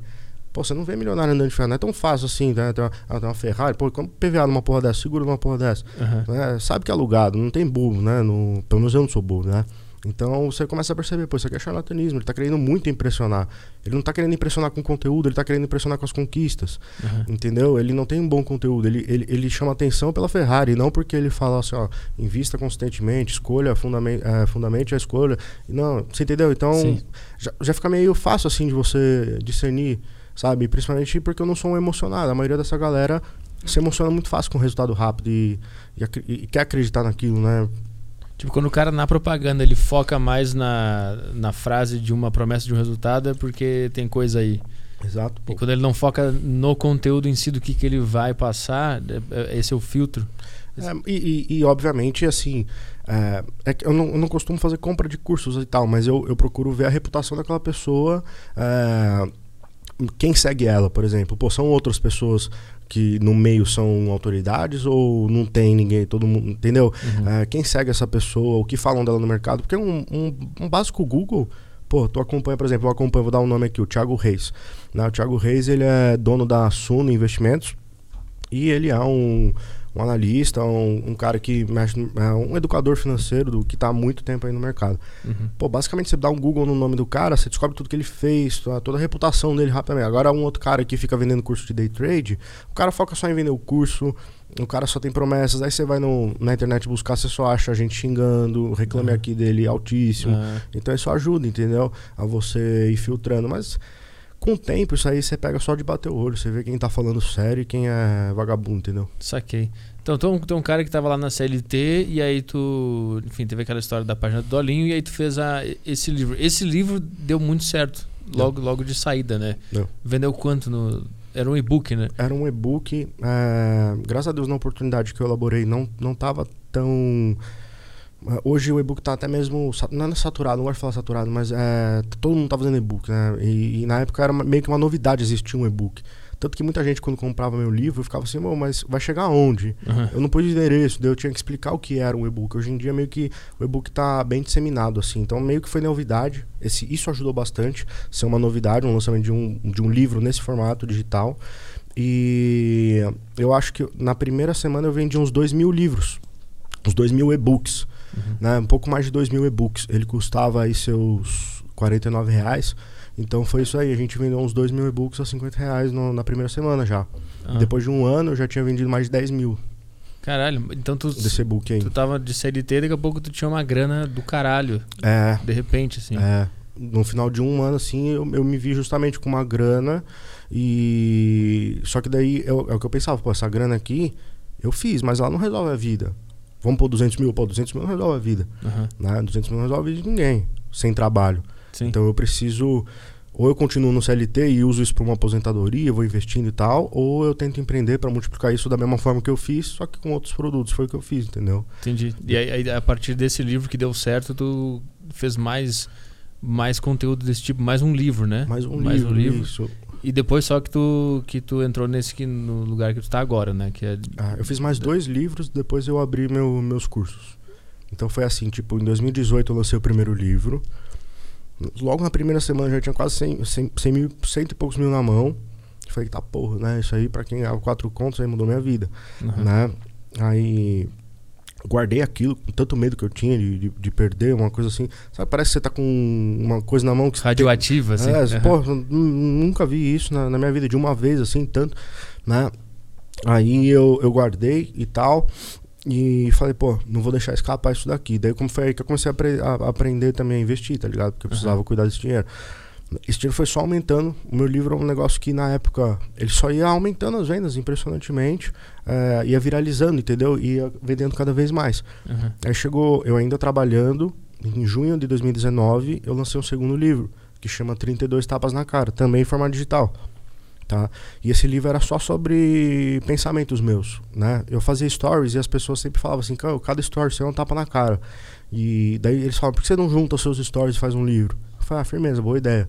Eu juntei 32 pensamentos, que é pra pessoa ter um por mês, um, um por dia, durante um mês pra ler Aham. né? E o 32 era é, um de bônus, né? O 32 era um, um tapa de bônus. Então, eu fiz o 32, lancei digitalmente e vendeu muito também. Vendeu um pouco, quase 2 mil também, né? Um pouco mais de 2 mil. E isso na primeira semana. Só que eu fiz ele muito baratinho, na época eu lancei ele a 20 conto. E, mas daí eu percebi que era um caminho. Eu falei, porra, lançar produtos digitais é um caminho. E cada vez que eu vendo, eu ganho em escala, é, eu não preciso mais da CLT. Porque além disso eu ganhava patrocínios também, ainda, né? Por conta da página do Dolinho. Hum. Esses patrocínios estavam mais gordos, porque a página tinha crescido mais. Aham. Então eu tava ganhando bem. E aí eu falei, pô, eu posso largar isso daqui. E aí eu larguei o trampo pra empreender digitalmente. Aí veio o convite de um amigo meu, médico também, famoso na rede social, Pietro Manarino. Ele ah, me convidou para escrever um livro, chama Inabalável. A gente escreveu esse livro também, fez palestras de lançamento dele, em São Paulo e Minas Gerais. E lançamos, também foi um sucesso de vendas. Ah, sempre nessa casa aí, 2 a 3 mil unidades de venda, assim, mais ou Uhum. menos. E aí uma editora chamou nós para lançar nossos livros versões físicas. Aham. Peguei o contrato com a editora, lancei em versão física, vendeu bastante também. E eu falei, tá, porra, eu tô ganhando dinheiro mesmo na internet, né? E aí abri o clã, que é meu, meu curso, né? De onde eu gravo aulas ali mensalmente para os meus alunos. E aí o clã foi crescendo, ganhando estrutura, fui contratando gente, incrementando materiais. A princípio eram só lives, assim. Tipo, eu fazia uma live, aí o pessoal assistia. Quem não assistiu, eu colocava, em vez de pôr no YouTube, em vez de pôr no, no IGTV, eu colocava numa plataforma paga. Uhum. Porque eram lives onde eu ensinava coisas para as pessoas, um conteúdo que não era live baixaria, entendeu? Uma live que vale a pena pagar para ver, no sentido, eu, vou sair daqui aprendendo alguma coisa que compensa eu pagar, né? E aí eu fui upando, fui subindo essas lives para a plataforma da Hotmart, né, que é onde eu criei o produtinho, e a princípio era só isso, um streaming das lives, só que quase que como um OnlyFans, só que de conteúdo, tá ligado? Tipo, a pessoa paga para aprender. Aham. Só que aí, tanto aluno, na primeira semana deu mais de mil alunos. Eu falei, pô, vale a pena investir no negócio. Daí eu transformei ele, separei em módulos, contratei gente, e aí eu fui trazendo estrutura para transformar isso realmente num, num curso referência. E aí hoje ele tem mais de 6 mil alunos aí. Qual é a, a filosofia que tu traz que, que as pessoas se interessam tanto e pagam esse curso e pagam o conteúdo? O que, que é que tu. Qual é o, o núcleo do que tu faz a pessoa despertar? O que, que tu passa pra elas? Cara, isso é desafiador para mim, porque eu acho que só me seguindo para entender, sabe? Tipo, falando sério assim, porque se tu me perguntar, pô, qual é a tua linha editorial, o que tu fala que cativa as pessoas, é, é, é de fato a minha personalidade, eu não sei, é, o meu modo de ser, a minha personalidade com as minhas conquistas e é, as coisas que eu construí inspiram ou motivam as pessoas de alguma, de alguma maneira. O meu modo de pensar, o meu modo de agir. E, pô, eles veem que isso trouxe conquistas para ele. Né? Então, para muita gente, eu sou uma referência de, é, de inspiração. Assim, pô, eu quero ter o que o Vinícius tem, o dinheiro que ele tem, uma família igual a dele, ele tem casa própria, ele, ele é respeitado de alguma maneira e tal. Então, elas se inspiram no, no dia a dia, o que elas vão vendo eu. Assim, sempre o que eu percebi ser diferencial foi que surpresa para mim isso daí. O meu modo de pensar sobre a vida era novo pra galera e meio que derrubou véus, assim, sabe, na, na nas pessoas. É, elas. É, porra, às vezes eu, eu, eu, me surpreendo de ter que, por exemplo, falar assim. Ele falava assim, porra. É, como eu posso ficar motivado para crescer na vida? E eu respondi assim, pô, você olha no espelho, você parece um, um vulto fraco, frágil, feio, pobre, não tem um real na carteira. Se isso não te motivar para a vida, meu amigo, eu não sei o que vai te motivar. Uhum. Eu, eu, falava pra galera, tipo, oh, é, como ficar motivado? Eu falava, olha pra sua conta corrente. Se isso não, não, não, te motivar. E as pessoas meio que curtiram esse, essa autenticidade, esse meu jeito despojado para falar, meio sem papa na língua, meio sem, sem fazer muita questão de ser é, muito bonitinho nas palavras assim, isso cativou a galera. Eu sou um cara que sempre valoriza a filosofia do trabalho duro, sabe? Acima de tudo, e que não tem muita firula, entendeu? Eu, eu entendo isso que você está falando. Eu, eu, eu, entendo que, que, ao, que ao mesmo tempo as pessoas precisam de alguém uhum. é, falando de um determinado modo para elas, para elas entenderem. Porque, tipo assim, isso que tu falou é óbvio, olha para tua conta bancária. Só que o cara olha e não motiva. Ele precisa de alguém falando para ele o quão absurdo é isso. Isso. Entendeu? Ah. Então, tu, meio que tu faz uma camada acima do verdadeiro argumento. Tu, entendeu o que eu quis dizer? Eu entendi. E, e curiosamente, é, é, isso mesmo. As pessoas, pô, sorte minha, elas precisam de alguém que fale para elas, mesmo que pareça ser é, óbvio, assim, entendeu? Uhum. Então, eu, eu lembro ela do óbvio. Né? E quando eu lembro ela do óbvio, de alguma forma elas ficam gratas a mim. Não, eu, realmente é confuso para mim, é, é, novo, assim, é, é diferente ver tu, que. Tu, ainda tá, tu também ainda tá tentando entender ah. o que, que tá acontecendo na tua vida e do, como é que tu chegou aqui. Isso. Pra ti ainda é uma. É Porque, uma... tipo assim, tudo aconteceu muito rápido depois que aconteceu. Eu sempre trabalhei muito, eu sempre busquei me esforçar muito, ser um cara pô, no, no, nos trabalhos que eu passava, na facul, é, eu sempre fui muito dedicado, uma filosofia de trabalho duro, eu sempre fui muito interessado é, culturalmente, intelectualmente em, em, em, progredir, sabe? E eu sempre fui um cara de trabalho duro, só que de repente, do primeiro lançamento para até agora, parece que eu tô tomando um nocaute do Tyson, eu não tô entendendo nada, entendeu? É, gente entrando no meu Insta, gente comprando meus cursos, dinheiro entrando na vida, parece estar tá um furacão, assim. Uhum de dois anos pra cá, parece que foi do dia pra noite, tudo mudou. Tu, deita de noite e fica, caralho, que porra é essa? O que, que tá acontecendo? Eu fico, e principalmente assim, como eu sou um, talvez um cara pessimista, eu fico com mais medo de acabar do que qualquer outra coisa. Então eu tento cuidar da melhor maneira possível, guardar o máximo de dinheiro que eu posso. Uhum. Eu não curto muito o momento, sabe? Porque eu fico acreditando que vai acabar, entendeu? Porque uhum. é, fala, esse hype vai acabar, é, a, a, internet pode acabar, ou então alguém alguma hora pode me cancelar ou me achar uma fraude, qualquer coisa que seja, Sim. assim, eu começar a perder minha moral e, e tudo que está sendo feito. E eu não quero voltar para aquela posição que eu estava antes. Então eu fico hum, psicologicamente não muito bem, assim, pra falar a verdade. Eu entendo eu... perfeitamente ah. essa situação. Porque eu, eu, lancei a minha empresa também em 2019. Uhum. Só que a minha é de entretenimento. É o meu podcast, é uma galera que, que assina o Saco Cheio TV lá. Eu tenho exatamente a mesma coisa, porque deu super certo. Logo que eu lancei. Porque, tipo, eu, eu, tive, eu tenho meu podcast desde 2012. Uhum. O podcast Saco Cheio. Que é o meu podcast sozinho. E eu faço, eu fazia toda sexta-feira o programa lá no, no, nas plataformas de graça, lá no, no, iTunes, a galera baixava de boa. E o pessoal começou a mandar, cara, tu devia é, abrir um sistema de apoio aí pro teu, pro teu podcast. Com certeza ia ter um monte de gente que ia pagar e tal. Eu ficava, não, isso não vai acontecer. Não aí chegou um momento em 2019 que eu, eu decidi lançar uma plataforma, o, o Saco onde as pessoas que querem ajudar ou assinar essa plataforma podem fazer isso aí com uma forma de apoio. E no primeiro mês deu certo pra caralho. E eu lembro que eu senti a mesma coisa. Eu fiquei, eu, eu, fiquei muito assustado e, e, com medo de que fosse acabar. Então, tipo, eu tô a, fez um ano a empresa ah. e vai fazer agora um ano e pouquinho, né? E eu até hoje eu fico pensando, vai ser que vai ah. acabar a qualquer momento. Eu penso a mesma coisa, daí eu fico, pô, eu tenho trabalhar. É. Eu, eu, não curto meu próprio dinheiro, tá ligado? Eu fico, pô, eu vou guardar pra não. Porque se um dia perder, eu, eu tenho muito. É, eu vou trabalhar mais, eu, eu, eu abro assim, basicamente na minha rotina de trabalho faz muito parte eu abrir o box de pergunta do, do Insta, né? Para responder uhum. a galera, servir a galera com aquilo que eu puder, que minha experiência puder ajudar eles. E, pô, não interessa se eu tô bem ou se eu tô mal, se é meu aniversário, se eu tô triste, se eu tô cansado, se eu tô de ressaca, se eu tô bêbado. Eu abro o box de pergunta todos os dias pra estar tá lá todo dia. Tipo, eu fico. Não posso abandonar minha audiência, sabe? Eu, isso tem que continuar. Eu tenho que continuar servindo eles para que eles continuem me servindo. Então, tipo, é uma troca que eu não quero perder, assim, entendeu? Hoje, hoje tu é motivado também pelo, pelo desespero, talvez?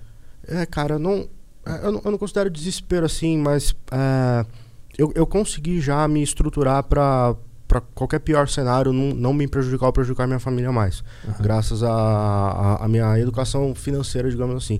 Porém, é, é muito confortável e gostoso o que eu estou vivendo. Né? Eu trabalho para mim mesmo, eu ganho muito bem, eu tenho seguidores que me admiram e que me elevam o ego e a autoestima.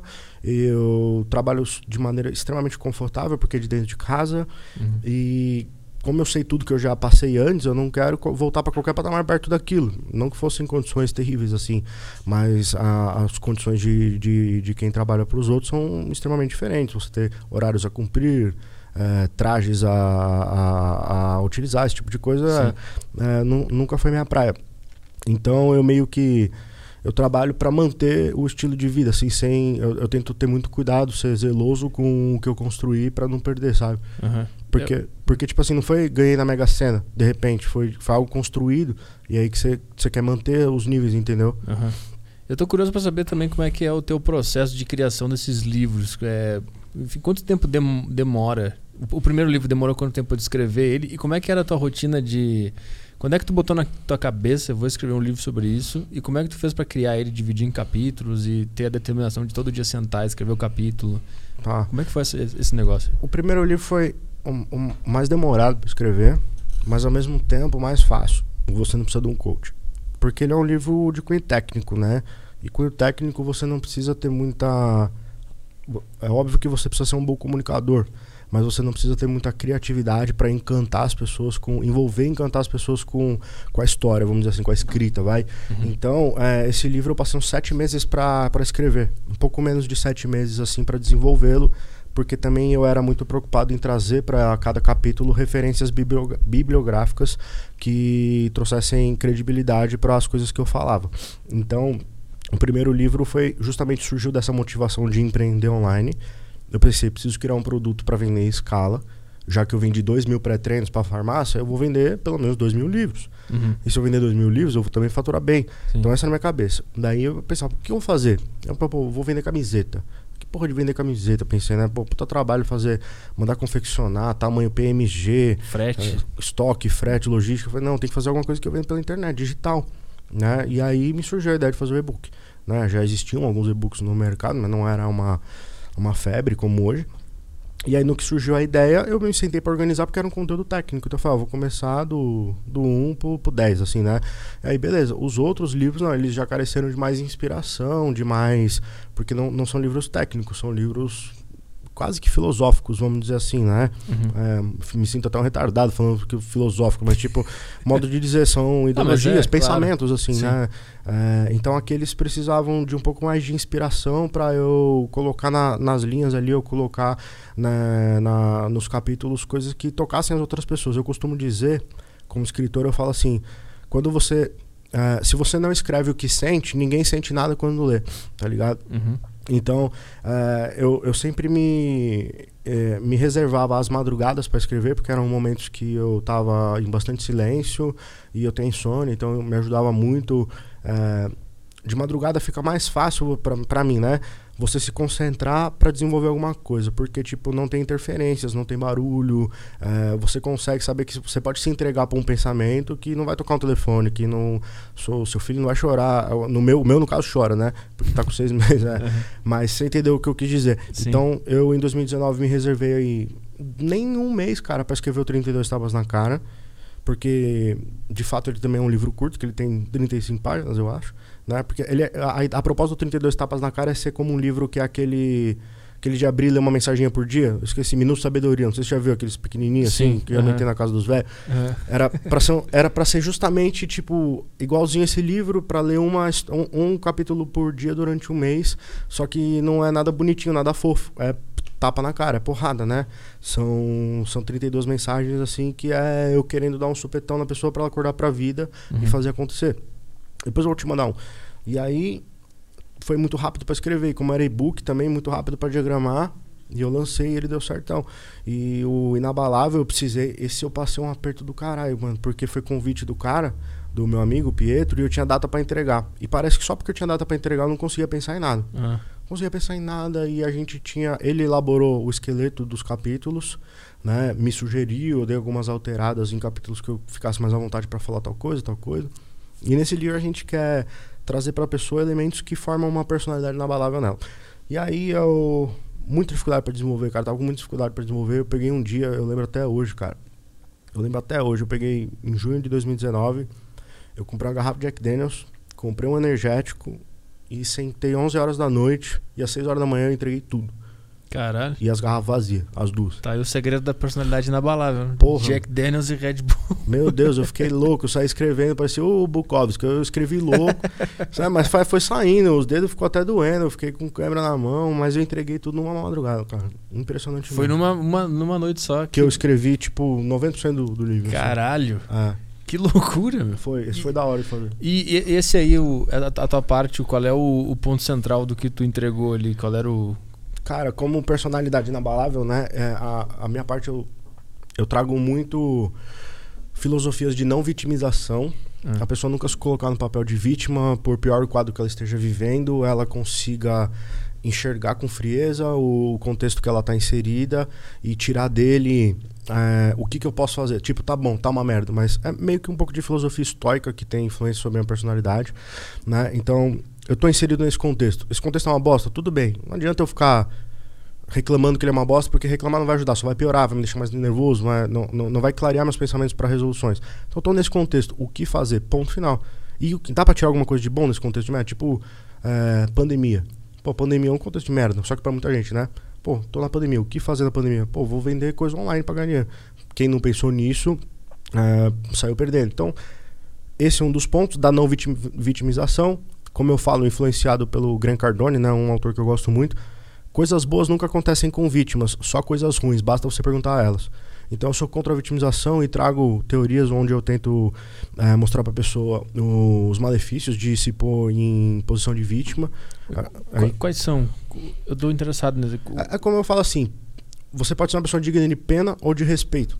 Né? Uhum. Ou, ou as pessoas têm pena de você ou elas têm respeito por você. Por pior a situação que você, que você esteja, você nunca quer estar num lugar, cara. Você, Arthur, você nunca vai querer, por mais pena que você tenha de alguém, você nunca vai querer estar no lugar dela. Porque justamente você tem pena dela. Uhum. Então eu tento trazer para as pessoas isso, pô, não se faça de vítima, porque isso é muito ruim. Você- como, como que as pessoas. é, ninguém vai querer estar no seu lugar. Entendeu? Tipo assim, ninguém quer estar no lugar de uma vítima. Só coisas ruins acontecem com vítima. Então, se você ficar cantando que você é uma, uma vítima, é, você nunca vai querer estar no lugar de alguém que você teria pena. Então, mude, porque pra sua vida dar certo, você não pode ter posição de vítima. Coisas boas não vão acontecer pra uma vítima. Sim. Você tem que ser um cara que vence, vencedor, vencedor, que, que, que passa por esse momento, né? Que vence essa, essa fase, Pra você se tornar uma pessoa digna de respeito, que porra, passou por um por uma intempérie na vida, passou por um- uma dificuldade, mas ela conseguiu se sobressair, ela fez alguma coisa a respeito. Ela não ficou na posição de, de defesa e, e acuada pra vida, ela enfrentou e enfrentou, venceu ou não. Mas por que, que que tu acha que existe essa. Por que, que tu acha que existem pessoas que entram nesse looping de vitimização e tem pessoas que conseguem é, sair, como o teu caso, por exemplo, que não entra nessa? O que, que determina esse tipo de coisa? Cara, eu acredito muito que carência, as pessoas elas sempre precisam de um afago, precisam de atenção. Quanto mais vazia for a pessoa internamente, mais, fal mais faltar conteúdo para ela, mais faltar trabalho para ela, mais faltar caridade para ela, mais faltar preenchimento de vida com atividades para ela, Uhum. mais vazia ela tá, mais suscetível à carência ela vai ficar. E, e as pessoas, elas, é, essas pessoas carentes, elas querem ser notadas, elas querem um afago. E como elas não têm nada notório para a atenção dela ser suprida, elas querem esse afago a partir da vitimização, do pô, que peninha. Tô... É gostoso você sentir o carinho de alguém com você. Então, tipo, ah, igual quando tu era pequeno e se machucava e a tua avó ficava, ah, meu bebezinho, tadinho, faz um carinho em você. As pessoas levam isso da, da vovó para a vida adulta. Elas querem atenção, querem cuidado, só que elas esquecem que. É, isso daí não, não, não leva a nada mais que isso né? As pessoas, ela vai conseguir a atenção ali momentânea das pessoas, a carência das pessoas, mas ela não vai conseguir o respeito, ela não vai conseguir inspirar outras pessoas, ela não vai passar de uma pessoa digna de pena. Ninguém quer, ninguém quer ser digno de dó, né? É que é muito difícil a, a pessoa notar quando é que ela caiu nessa nesse lugar que às vezes eu também já devo ter me vitimizado e talvez eu tenha feito isso ontem, não sei. Uhum. É muito difícil pro cara perceber que ele tá fazendo aquilo. Talvez só depois de um tempo, só depois chegar um cara e dar um tapa na cara dele que ele vai perceber. É, basta ele pensar. Eu sei que isso é subjetivo e que cada pessoa é, com seus problemas ela tem os seus níveis de, é, de dor para com eles, né? É, mas basta pensar que, tipo. O, o, o, problema que ela tem, pô, bilhões de pessoas dariam tudo para ter esse problema. Tipo hoje. Hoje choveu, e eu peguei um pouco de trânsito a mais do que eu planejava para chegar aqui. Uhum. Fiquei com medo, inclusive, de me atrasar. Eu até te mandei uma mensagem falando, ó, oh, com... espero que a chuva não atrapalhe e tal. Se eu ficasse pensando, puta, se eu, se eu atrasasse e ficasse, nossa, mano, nada dá certo para mim, eu atrasei num, num programa que seria uma oportunidade para minha carreira e tudo mais, que merda, puta que pariu, minha vida é um lixo, nada dá certo. Se eu ficasse fazendo isso, é, é, é diferente pensar, pô, a pessoa nunca vai pensar assim, caramba, eu tenho um carro da hora, eu tô indo para um programa da hora porque minha carreira tá evoluindo uhum. e simplesmente peguei trânsito, porque não, não me planejei direito. Uhum. Podia sair mais cedo. Não, as pessoas querem, querem se sentir as coitadas e não. E, e, e elas não abraçam é, de serem é, como que eu posso dizer, o personagem principal das próprias vidas, assim, tipo, eu que vou resolver isso aqui, eu sou protagonista da minha vida, e no, e no protagonismo eu não vou ser o vilão da minha história, eu vou ser o herói, uhum. entendeu? Então, não, não sou um coitado, porra, eu tenho um carro, se eu me atrasei, é porque eu saí tarde demais, eu tinha que contar com a chuva, então na próxima vez eu vou sair mais cedo ainda, entendeu? É, é nessa linha aí, Arthur, porque as pessoas não se comparam, nunca se comparam positivamente, por exemplo, assim, você nunca vai achar ruim ter mais dinheiro que alguém, você vai achar só bom. Mas quando você acha alguma coisa negativa, você se compara. Eu acho que a raiz Sim. do sofrimento humano está na comparação. A raiz do nosso sofrimento está na comparação. A gente só sofre porque se compara. Porque se tu vê, às vezes, algumas crianças lá da África que nem sabe já que, fica, fica uf, aliviado. Né? A, a, a, as crianças lá da África às vezes nem sabem o Sim. que é uma Barbie. Nem sabem que existe um boneco, que existe um iPhone. E, e, e são fe... você vê elas dando risada, tá ligado? O, o ser humano começa a ficar corrompido quando ele começa a ver outro ser humano numa situação que é. ele não pode ter e ele começa a se comparar, entendeu? Então, isso é uma das raízes da, do, do vitimismo, é a pessoa não fazer o comparativo justo da vida, de pensar assim, porra, bilhões adorariam pegar trânsito para ir fazer uma entrevista no podcast do Arthur. Uhum. Né? Eu tô reclamando de algo que bilhões de pessoas dariam tudo para estar tá passando, entendeu? As pessoas nunca pensam que muita, tem muita gente sofrendo muito mais e passando muito mais perrengue, com um sorriso no rosto e com trabalho duro, sem reclamação, fazendo mais do que ela poderia estar tá fazendo com tanto recurso. Sempre alguém, alguém com menos recurso que você está fazendo mais que você. Sabe o que é interessante que antes tu falou que tu tem uma visão um pouco pessimista da vida hum. e que isso, isso, te faz até trabalhar mais e, e, e, segurar as pontas. Só que ao mesmo tempo tu também é, tem essa filosofia de ver o lado positivo das coisas. Tá. E sei, é, às vezes pode parecer uma contradição, porque normalmente a pessoa que é pessimista ela vai se vitimizar ou vai pensar nas piores coisas. Tu burlou isso em algum ponto aí que, é, que eu não consegui sacar ainda, mas é muito interessante. O, o é, eu, eu não acho contraditório porque o, eu não vejo o pessimismo como um, um, uma falta de senso de realidade. O pessimismo é justamente, na minha concepção, esperar pelo pior. Então, hum. eu tô sempre eu, eu, me condicionei por decepções que passei na vida com pessoas e com situações eu passei muitas decepções e frustrações com pessoas e em situações de vida. Então, de alguma maneira, isso do exército trouxe muito para mim é, a filosofia de esperar sempre pelo pior. Isso eu também trago muito no livro do Inabalável. Esperar sempre pelo pior para nunca ser sur é, surpreendido mais. Porque é uhum. muito ruim você ser surpreendido. Às vezes você está entregue a uma situação e quando tu é surpreendido negativamente, tu toma um tombo muito feio. Que para quem tomou alguns, psicologicamente geram traumas e frustrações difíceis de carregar. Uhum. Então, para que isso não aconteça mais, eu tô sempre protegido pensando no pior que pode acontecer. Então, tipo, só pra você ter uma ideia, meu nível de insanidade é, é num nível vindo para cá, eu cogitei mil vezes, puta, se baterem no meu carro e eu, e eu perder a oportunidade, ou então, puta, se alguém me assaltar. Eu sempre fico pensando tudo de ruim que pode acontecer antes de eu chegar num evento que eu quero que, uhum. que aconteça, sabe? Porque pelo menos mentalmente eu não sou surpreendido. Eu já, eu já, eu já vivenciei dentro da minha cabeça o cenário de perder o podcast. Entendeu? Uhum. Então não ia ficar extremamente frustrado e, e tudo mais. É, esperar pelo pior não é ignorar é, a, a realidade. Então, tipo, ao mesmo tempo, assim, eu, eu tenho muito, muitos motivos para ser grato. Na verdade, só motivos para ser grato né, na minha vida. Porém, justamente, é, eu sempre durmo esperando pelo pior cenário, para não ser surpreendido. Então eu penso, porra, amanhã eu posso acordar e hackear o meu Insta de vez. Amanhã eu posso acordar e alguém que não gostou de alguma coisa que eu falei tá me cancelando na internet uhum. e vai sabotar meu, meu curso, vai sabotar minha. Eu sempre fico pensando nos piores cenários para que podendo viver eles na minha cabeça, com eles não acontecendo, eu consigo ter frieza para pensar em soluções. Porra, se amanhã eu acordo e tô sem Insta, o que, que eu poderia fazer? Uhum. Você entendeu? Sim. Amanhã, se, eu, se eu acordo sem Insta e não tinha pensado nisso antes, eu fico, ah, caralho, tô sem Insta. E, e, e aquela surpresa gera, é, libera tanta coisa na cabeça que você não consegue ter frieza pra uma soluçãozinha que às vezes é simples. Entendi. Né? Uhum. Eu, eu, passei um perrengue tão forte semana passada, Arthur. Eu perdi 33 mil reais e pouco uhum. semana passada. Num perrengue assim, Uh, eu ia falar que eu ia contar só para aluno, mas eu vou contar porque eu tô aqui no podcast para vocês. Um, um perrengue financeiro que foi o seguinte: os vídeos das minhas aulas, dos meus cursos, eles são hospedados numa plataforma chamada Vimeo, né? Uhum. E essa plataforma eu pagava anualmente para eles R$ 1.500, R$ 1.300 para hospedar meus vídeos e as minhas videoaulas lá. Os meus cursos cresceram com tamanha proporção que eles passaram a recusar eu ter o plano com eles, pessoa física, o plano que eu tinha de 1.500 por ano. Uhum. Só que eles só me, me avisaram isso no dia da renovação. E no dia da renovação, eles derrubaram todos os meus vídeos, o meu, o meu curso ficou sem aula. Todos os meus vídeos estão hospedados lá. Inclusive o curso do Caio, que eu administro, que é o Universitário Maromba. Todos os vídeos estão hospedados pela plataforma Vinham. Eles derrubaram e falaram que só aceitariam é, se eu aderisse ao plano profissional deles, plano empresa, que uhum. custa 6 mil dólares por ano. 6 mil dólares são 33 mil reais. Depende da cotação do dia do dólar. Na oportunidade foi isso que eu tive que pagar.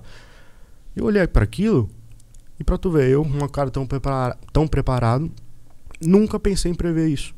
Entendeu? Eu uhum. busquei alternativas loucamente com os meus funcionários pra gente buscar outras plataformas de vídeo que eu conseguisse hospedar e que tivessem um preço mais razoável, porque era um preço inesperado para mim. Uh, não achamos, nem a própria Hotmart ia ficar mais caro todos, porque realmente a minha empresa cresceu. Ela virou um negócio grande, é, não grande de verdade, porque imagina, mas um negócio robusto o suficiente para precisar de um plano profissional que eu nunca parei para pensar. Uhum. E aí precisei então desembolsar pô, 33 mil reais para aderir um plano que para que eles não é, derrubassem meus vídeos. Senão são mais de 270 aulas que iam ficar os alunos pagando sem ter o que assistir. Entendi. Entendeu? Uma baita de uma surpresa, assim, sabe? De alguma forma, de alguma forma eu me preparei para ela, financeiramente. Sim, tinha... tendo uma reserva. Uhum. Então eu tenho caixa, eu tenho reserva. Então não, é, não dá para eu prever todos os, um, os cenários do mundo, né? Que podem acontecer, tipo esse. Eu jamais ia esperar Sim. um bagulho desse, tá ligado? Só que, sabendo que eu não posso prever todos, eu deixo um dinheiro guardado. Porém, uhum. recuperando o raciocínio, quando isso aconteceu, cara, me fez muito mal. Porque foi de supetão. Eu não conseguia frieza para pensar no que fazer, tá ligado? Eu fiquei. O, o clã de repente apagado, sem aula né? Os alunos cobrando, meu DM lotando, Vinícius, cadê as aulas? Por que, que tá dando erro? Por que tá dando erro? Por que tá dando erro? Né? Por mais que eu peça para os meus alunos falarem com o meu suporte, eles falam comigo, uhum. não adianta, eu falo, não, não manda no direct, pô, vocês são 50 mil, eu sou um. Né? Não, eles vão no meu direct, eu falo, falo com o suporte, tem, tem gente no suporte para isso, na equipe. Mas e eles vinham, e a, quanto, quanto mais vinham direct, mais eu ficava embrulhado. Uhum. E eu embrulhado, embrulhado e com a vida acontecendo. Eu precisando ajudar meu filho, minha mulher, eu precisando fazer minhas coisas pessoais, a, a os trabalhos paralelos e tal. Uh, e, e, eu não lidei bem. Se eu tivesse pensado nisso como possibilidade, quando acontecesse eu ia, puta, olha, chegou a hora mesmo, agora eu tenho que aderir a esse plano aqui. Mas na hora me fez muito mal, assim, gerou ansiedade, é, gerou desconforto. Porra, fiquei, fiquei, Foi um dia que eu passei muito nervoso. Mas, mas em algum momento tu te culpou por não ter visto essa, essa esse, esse, esse, lado pessimista, essa eu não probabilidade? Eu não consegui me culpar, cara. Eu não, se eu não tivesse dinheiro, eu ia me culpar muito. Graças a Deus eu tinha uma reserva bem suficiente para suprir com isso e ainda me deixar com tranquilidade. Porém, é, não tinha como me culpar porque eu não tinha ideia. É a primeira vez que eu tô. É, que eu abri uma empresa. Né? Não, minha empresa não tem dois anos ainda, ela tem um ano. Uhum. E eu, eu, não julgava ser uma necessidade que ia surgir. Mas o que isso me ensinou, por exemplo, que justamente podem ocorrer imprevistos que estão além do meu radar mental e eu tento me preparar para eles com uma reserva ainda mais gorda para que quando eles surjam não impacte ou afete a mim e as pessoas que dependem de mim, tanto os alunos quanto os funcionários, uhum. quanto é, a sobre... Se eu não tivesse essa grana, eu não ia, não ia ter vídeo agora, cara. Entendeu? Não ia ter aula rolando, eu ia estar perdendo todos os assinantes. Não sei, Sim. entendeu? Ah, entendi. Eu ia ter que pedir um empréstimo, pedir pra alguém, não sei, mas graças a Deus eu tinha. Tu teve filho recentemente, né? Quanto, quanto ah, tempo faz? 14 de abril nasceu. Sete meses. Como é que tu. Tô curioso pra saber como é que um cara com a tua visão de vida se preparou para isso, o que que tu buscou de informação de como criar uma pessoa, qual é a tua visão por trás de colocar uma pessoa no mundo e, e criar ela da melhor maneira possível para ela ser uma pessoa boa. Cara, eu não busquei qualquer material uh, pra, de apoio para a paternidade né? Eu pretendo criar meu filho nos moldes que eu fui criado, com adaptações que eu acho que cabem melhorias, né? Por conta até mesmo da época. Mas o um, um, maior material que eu, que eu tive para criar meu filho foi o, o, espelho, o exemplo da minha própria família, a maneira que eu fui criado, foi inspiradora para que eu fosse pai, entendeu? E eu sempre, eu sempre desejei a paternidade, desde, desde muito cedo, me senti pronto é, mentalmente, maturidade e também financeiramente para colocar uma criança com conforto no, no mundo. Então, ano passado, engravidamos. E eu basicamente, pô, falar real pra você, até agora, por exemplo, eu quase não tenho interação com o moleque, no sentido de que, tipo, ele é extremamente dependente da mãe por conta da fisiologia da coisa, uhum. né? E eu não tive qualquer oportunidade de, de fazer ou ensinar nada para ele. Né? A única coisa que eu faço é segurar ele, ou ajudar num banho, segurar ele enquanto a, a mulher tá jantando, tomando banho, esse tipo de coisa. Mas eu quero criar ele no, no exemplo dos moldes que eu fui criado, assim, tipo. Que, que o exemplo que meu pai me deu, que, minha mãe me deu que formaram o que eu sou hoje, entendeu? Uh, não fico brisando muito, eu não fico brisando muito uh, em filosofias alternativas, em pensar, nossa, qual a melhor forma de criar meu filho. Pô, eu, é a criação através do exemplo, sabe? A criação através do exemplo, da imposição de, uh, de regras para convivência dentro de casa. E eu vou ser um cara firme, um cara duro, porque é assim que eu sou de fato, tá ligado? Mas sem deixar de ser, de uhum. ser justo. Mas eu acredito que dentro da criação de um ser humano, eu quero incentivar ao máximo ele à independência, assim, no sentido ele não ser um mimadão dependente do, do pai, da mãe ou de qualquer outra situação, porque justamente pensando em cenários ruins, ele pode se ver é, sozinho no mundo. E é muito capaz de ele ficar sozinho no mundo no dia que eu, que eu vier a morrer, se a, se a ordem natural das coisas é, acontecer quando eu morrer, o meu filho sabe sobreviver sem precisar de ninguém, entendeu? Então uhum. essa é a minha meta como pai. É formar um, um, formar um homem que saiba sobreviver e prover sobrevivência para o dia que eu não estiver aqui por ele, entendeu? Mas para ti internamente, o que, que, que, que mudou na tua cabeça quando tu teve um filho? Qual foi a. Tu sentiu que tu. Porque as pessoas falam que tu.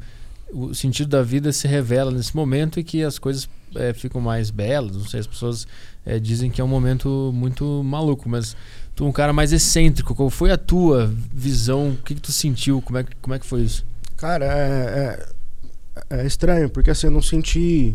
Eu, eu não senti muitos sentimentos românticos. Uhum. Né? Eu não chorei, não fiquei emocionado, não fiquei extremamente feliz. Eu só vi aquilo como uma grande responsabilidade a ser honrado, tá ligado? Uhum. E é sério isso, eu não tô pagando de nada aqui. É, eu não consigo. Quando ele cresce, conforme ele foi crescendo, ele tá com sete meses agora, Aí você vai descobrindo ele, ele descobrindo a vida, tipo ele rindo para você, você faz uma piadinha, ele entende e ri. Esse tipo de coisa preenche muito o peito mesmo, assim, dá muito amor essa sensação de você falar, caralho, é a melhor coisa do mundo é, porque você sabe que saiu de você, que é uma inocência pura ali rindo para você, é uma coisa muito gostosa de, de, de experimentar. Porém, eu vi meu filho o, o, sentimento que eu tive e tenho, talvez isso seja um, um, problema psicológico meu, mas é de simplesmente, tipo, uma grande responsabilidade que uhum. precisa ser honrada. Eu vi, eu vi meu filho como uma missão e não, tipo, eu não curti a paternidade no sentido, uhum. puta, virei papai, ai, agora eu sou papai, ah, mãe, família. Não, tipo assim, pô, chegou uma missão, eu tô no nível hard agora do videogame, sabe? Tipo, uhum. chegou uma missão foda e eu vou honrar ela da melhor forma possível. Caralho, entendeu? muito foda. É, é dessa maneira que eu vi, assim, eu, eu, eu, não consigo ser muito diferente disso, entendeu? É muito, é muito bom ouvir esse tipo de coisa, é, é refrescante ouvir a realidade das coisas, não aquele eu, tem um negócio que eu odeio, não sei se tu fez, acho, acho que não. O chá da revelação, que os caras botam uma música. Não fiz, não aí fiz. botam uma fumacinha. Puta, aquilo lá é chato pra caralho. Eu não fiz isso, não. Maravilhoso, eu adorei. Cara, é uma missão que eu tenho na minha vida. Pronto, eu vou, eu vou resolver esse tu é problema. É pai? Não. Ah, tá. Não. Difícil ver os primeiros meses, o pessoal fica falando que é a melhor coisa do mundo, aí na real só, só bucha, só. Que acordar de madrugada. Vixe, é, meu, se tu tem mulher, a tua relação com a sua mulher fica difícil. O que, o que, que, o que, que altera? Difícil, hein, irmão? Você fica um tempo, ó, sem, ó. Um tempo sem. sem é, e porque pô, a mulher precisa se recuperar, né? Cirurgia, uhum. aquela coisa toda. É, e pro homem, o homem não tá esperando isso. De repente, fala, ó, você vai passar um, um tempo aí, ó. É, um ano, sim. É, pô, um, um, vai passar um mês aí, pra se, dois meses pra se recuperar da cirurgia. É, você não tava pronto pra isso, fala, e agora? É, tô, tô, vou ter um, um Vale Night, então o que que tá acontecendo? É, é, um, é um negócio que gera estresse, tá ligado? Sem maldade, porque isso fisiologicamente, mano, nós é humano. Ninguém uhum. fica falando disso, porque isso daí dá vergonha das pessoas, né? Uhum. É um tabu da porra social falar disso aí. É um e eu acho isso escroto, porque outros pais que possam estar tá ouvindo aqui precisam estar tá preparados para isso, mano. Porque tu, ninguém fala dessa parte, tá Sim. ligado? Uhum. É, hormonalmente, a tua mina fica tão desregulada que altera bastante o humor, ela fica mais frágil, precisando de mais atenção, mais cuidado. Cara, vezes, mais ainda do que já era antes, né? Porque ela tá totalmente Sim. desregulada. E aí qualquer coisinha que você fala parece que é uma. É, mexe com o sentimento da, da pessoa, então você tem que ser mais sensível, você tem que ser mais sensível, mais paciente, tá ligado? Uhum. É, em vários aspectos, assim, e isso eu falo na rotina, né, de casal, e porra, você perde, pelo menos pelo começo, você a sua, a sua esposa não é mais sua mina, ela virou a mãe do seu filho só, tá ligado? Uhum. Por um tempo, por exemplo, deve fazer sete meses que, sei lá, eu não janto, com a minha esposa juntos. Uhum. Entendeu? Porque nunca, não dá. O moleque precisa de colo, né? Ele precisa. Ele começa a chorar se fica sozinho. Então é sempre revezando as coisas. Você não, não sai mais junto. Pô, eu posto no Insta direto assim. Às vezes eu tô umas 7, 8 horas da noite em algum restaurante sozinho. Tomando alguma coisa, comendo alguma coisa. E as pessoas. É uma parte que eu odeio, né? É, vem falar assim: por que você não leva sua esposa? Por que você não sai com sua esposa? E eu falo: caralho, mano. Ela tá com o moleque em casa. Como que eu quero que ela saia 8 horas da noite? Eu tô aqui fazendo meu happy hour, tipo, sozinho, entendeu? Porque uhum. eu trabalho sozinho, mas é, eu tô aqui relaxando, justamente porque em casa eu tô surtando, porque ele não pode chorar. Então eu vim aqui tomar alguma coisa na rua. Mas há quanto tempo o Arthur não sai com a minha mina? Por muito tempo que não sai pra juntar com a, com a mina, entendeu? Porque não tem como.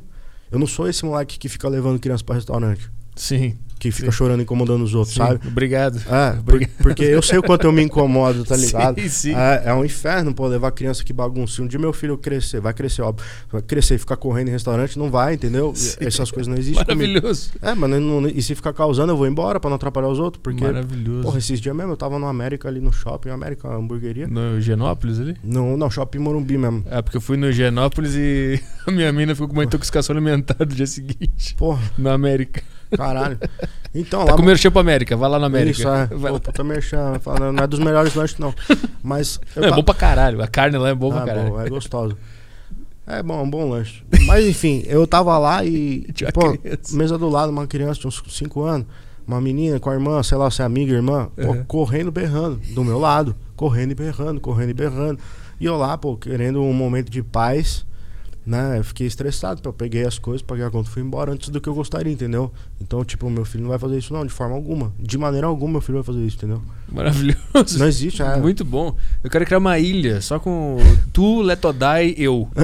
e aí a gente populaciona, tem que ter umas pô, mulheres junto é, também. É, pô, mas não... Pra fazer uma ilha só assim, dos antissociais que é. não gostam de barulho. Meu, é impressionante, parece que. É, parece que só. É, eu não entendo, parece só eu vejo algumas coisas, sabe? Eu fico, Sim.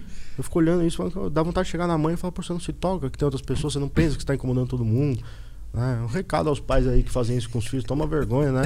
Mas não tem, não, não tem como consertar essa burguês, porque eu fui na, eu fui na piscina do meu prédio esses dias com a, com a minha mina, uhum. e a gente tava lá, eu e ela lendo um livro, deitado na espreguiçadeira, tomando um sol e tal. Daqui a pouco chega dois caras eles, sendo, eles deitam nas mais do canto lá e o filho da puta ligou um celular com uma música Puta. a todo volume. Todo mundo teve que ouvir o que ele queria. É, e aí a minha menina começou a brigar com o cara, aí eu me meti, a gente Puta começou a mandar baixar o som. Estresse no condomínio. É. Não teve como. E o cara falava assim, mas isso aqui é uma área de lazer comum, ele falava assim. Então, tipo, é, não tem como mudar, acabou. dá É, essa pessoa vai ter um filho, é, vai ser o filho correndo no, Ah, no o filho- América. O filho dele que vai. É, exato. entendeu? Puta que pariu. Esse é o lance, não tem o que fazer. O negócio é easy. Terrível. É se mudar e se isolar do mundo, porque não Ah. tem como. Eu tô adorando a pandemia por causa disso. Boa! É. Caralho, meu, a gente é mais parecido do que tu pode imaginar, meu. Eu tenho um vídeo que eu falei só sobre isso. Hoje a fase amarela foi. voltou, né? Comemorei fase amarela.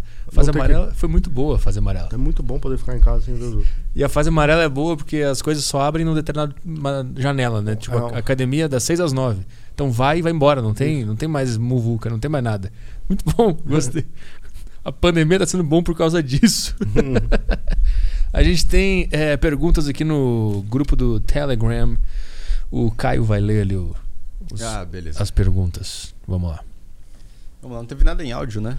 É, a galera tá tímida hoje. Ah, tá. É chuva. É. Mas a chuva só em São Paulo, né? O pessoal de todo o Brasil aqui no Saco Cheio TV. Os milhões que estão nos assistindo.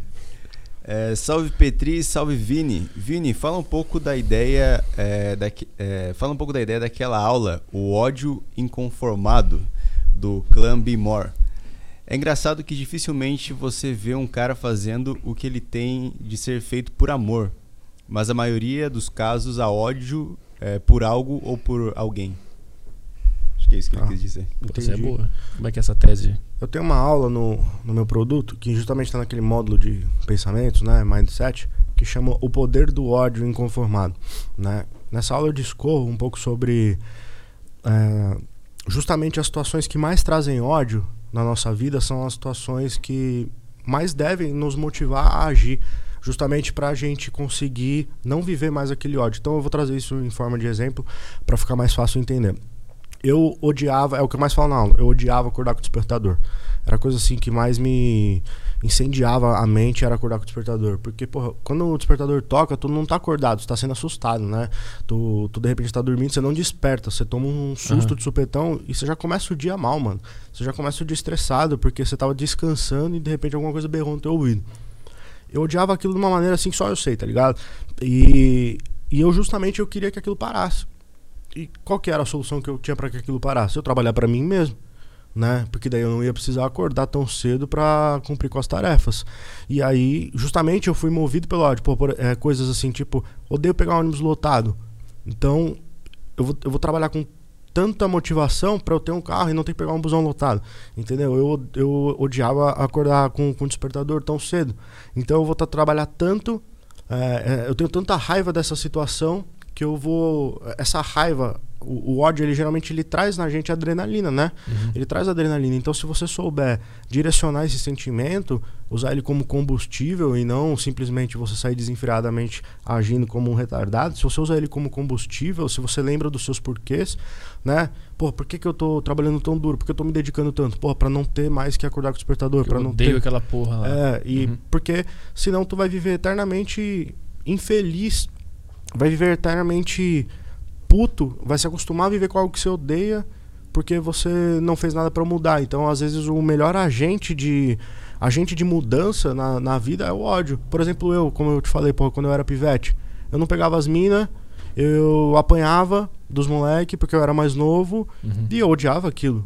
Eu falo, porra, eu preciso pegar uma mina, então eu vou fazer musculação. Eu fazia com toda a motivação do mundo. Um. Pra ficar. É, Aham. entendeu? Porra, eu vou estudar pra ganhar um dinheiro pra trabalhar, pra ver alguém, me sentir incluso, me sentir não mais inferior, porque me, se se sentir inferior era uma coisa que, que causava muitos traumas pra mim. Então, a raiva daquela situação, geralmente você não vê um, um, um- um vencedor assim que seja um- vencedor mesmo na vida, né? Que seja alguém muito, não posso dizer feliz assim, mas alguém muito leve. Geralmente ele precisa de garra, né? Você não vê Aham. um cara num esporte de alto rendimento é, sorrindo igual uma gazela. Você vê sempre garra, aquela cara de, de foco, de, de ódio na missão pra poder Aham. cumprir com ela, entendeu? Então a aula meio que é nessa linha assim. O, o ódio, ele, ele move, obviamente, ele faz as pessoas chegarem em lugares é, muito diferentes. Mas qual é a tua visão sobre o amor? Qual é o papel do amor na, na humanidade? Cara, eu não. Eu nunca, pra falar a real, fiquei, eu, eu nunca parei pra ficar refletindo sobre isso tanto, Ah. tá ligado? Mas eu também não sou um cara que. Que, que fica falando que ah, não acredito no amor. Pô, o, o amor, ele. e- e- e- ah, não sei o que falar sobre o amor. Mas, por exemplo, eu amo meu filho pra cacete. Tá ligado? Então hoje, por exemplo, eu não tenho muitos motivos de ódio no meu dia a dia que me fazem agir. Mas justamente o amor que eu tenho pelo meu filho faz eu querer dar pra ele o melhor. Uhum. Entendeu? Então ajo por ele. Uhum. Então o, o amor também, o, o- amor move e, e- e direciona muito o homem. Um homem que às vezes ama uma mulher e quer por ela fazer coisas ou conquistar coisas pra ser, para impressionar ela. É, pô, você pega às vezes o amor de mãe pra um filho. Eu vejo a minha própria esposa ou a minha mãe como foi comigo, é, extremamente dedicadas na missão da maternidade. O amor existe, mas como diz o, o Jack Nixon, Jack Nicholson, o ator, ele fala assim, ele fala que ele é fã do ódio. Porque o, você nunca vai ver um homem atravessando um, um- um caminho de neve no frio por amor. Tipo, no sentido assim, o ódio ele traz tanta adrenalina pra ação, cara, Uhum. que ele é o, o, o sentimento edificador. De, eu, eu acredito nisso, né? Uhum. O ódio é o sentimento edificador pra conquistas, vamos dizer assim, pra ações, sabe? Ele, é, ele, é um, ele, é um, ele é um poder, ele é um, ele é um, ele é um elemento muito poderoso. Ah. E justamente por ele ser muito poderoso é que se usado de maneira errada é que ele dá muito estrago, né? É, precisa Ele- ser bem direcionado, virar Exato. combustível, né? É. Ah, porque se ele, se ele é mal direcionado, ele só, só causa estrago, bagunça e. Eu acho que a, a, a capacidade de analisar o próprio ódio que é o, é o lance, é a chave pra conseguir usar ele bem. Porque tem gente que sente ódio e não, não entende o que, que é aquele ódio, ele só reage. Ele sentiu ódio, ele reagiu. Aí ele mata alguém, ele Ah. faz uma cagada e tal. Quando o cara tem aquela capacidade de sentir o ódio, entender, ó, tô sentindo ódio por causa disso aqui. E aí é nessa.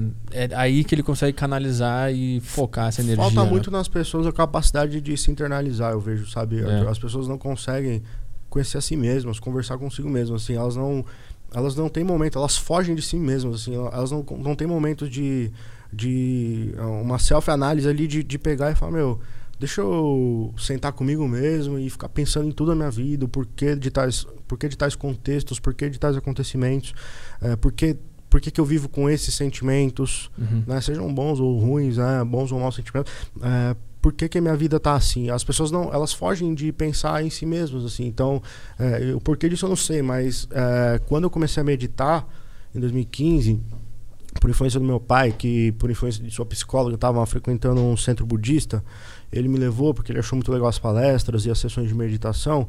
É, eu comecei a colar com meu pai uma vez por semana no centro budista em 2015. Hum. E eu passei quase um ano indo com ele.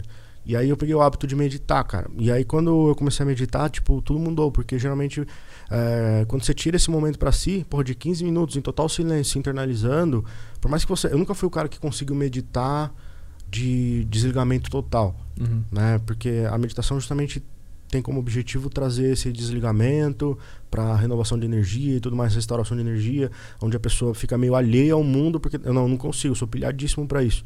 Uhum. Só que eu sempre aproveitava os momentos de meditação, que são momentos onde você obrigatoriamente eh, não permite interferências externas. É você com você. Nesses momentos, eu sempre tiro para que com muita calma, respirando muito fundo, eu possa me conhecer e conhecer meus caminhos e, e as respostas estão sempre dentro, sabe? Nunca fora. Uhum. Então isso me ajudou muito, mano. Quanto tempo tu demorou pra conseguir meditar direitinho, pra sair daquela ansiedade que dá no início lá? Cara, é, foi um ano de trampo. Foi um ano porque a princípio eu só praticava quando eu ia.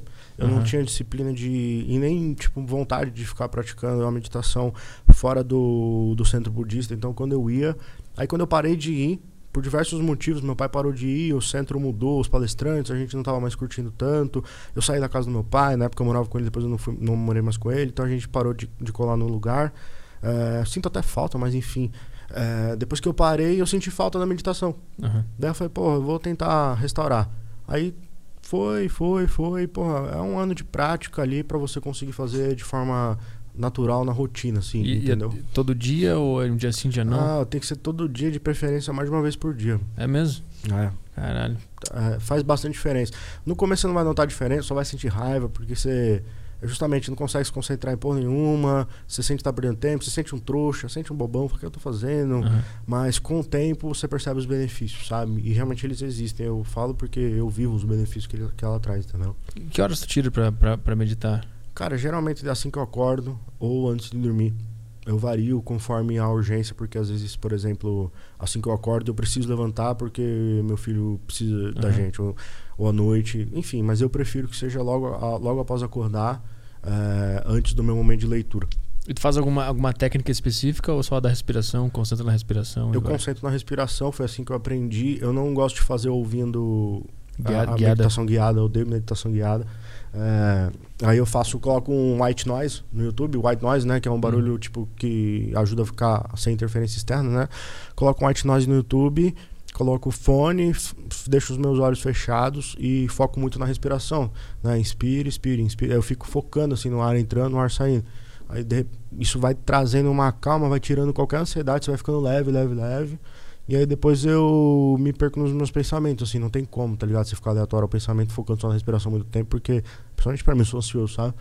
Então, É. eu não sou um, um Buda, eu não sou um, Sim. um monge, tá ligado? Eu não consigo, assim, tipo, eu sempre fico pensando mesmo. No começo, focar na respiração me ajuda muito, porque reduz o, o batimento cardíaco, eu fico relaxado. Isso é muito bom pra mim, Arthur, porque eu consigo pensar com muita frieza e calma em todos os aspectos da minha vida e geralmente isso me ajuda a trazer boas soluções pra ele, sabe? Porque eu enxergo com mais nitidez assim os quadros da minha vida, entendeu? E a- com essa nitidez eu consigo escolher melhores caminhos pra ele, sabe? Tu não tem problema então se tu. Porque o que eu faço? Eu, eu foco na respiração e concentro nela. Eu fico pensando nela. Daqui a pouco a minha cabeça começa a, a viajar. E aí eu, eu percebo que eu, que eu fugi e aí eu volto pra respiração. Tu não, tu viaja e vai, e vai embora. É, no, no começo eu ficava brabo e falando, nossa, eu perdi. Porque justamente a proposta da meditação é você se desligar mesmo, né? E pra mim não funcionou, porque eu não consigo. Mesmo que eu tente, tamanha ansiedade que eu tenho, tá ligado? Eu chego a tomar remédio pra ansiedade, passo com psiquiatra e tudo. é, eu não, não, não consigo, mas ao mesmo tempo me traz relaxamento, me, me, me reduz a frequência, me melhora o, o dia, sabe? Eu Uhum. não fico tão pilhado. E isso ajuda muito nas tomadas de decisões, cara, porque você fica com, com mais frieza para poder tomar a decisão mais apropriada para qualquer momento, entendeu? Então me ajuda bastante meditar. Caralho. Vamos ver aqui mais, mais perguntas. Tem, uma, tem um comentário aqui do Igor Kainan. E aí, moçada, queria perguntar pro Vini, que tem bastante convivência no mundo do bodybuilder.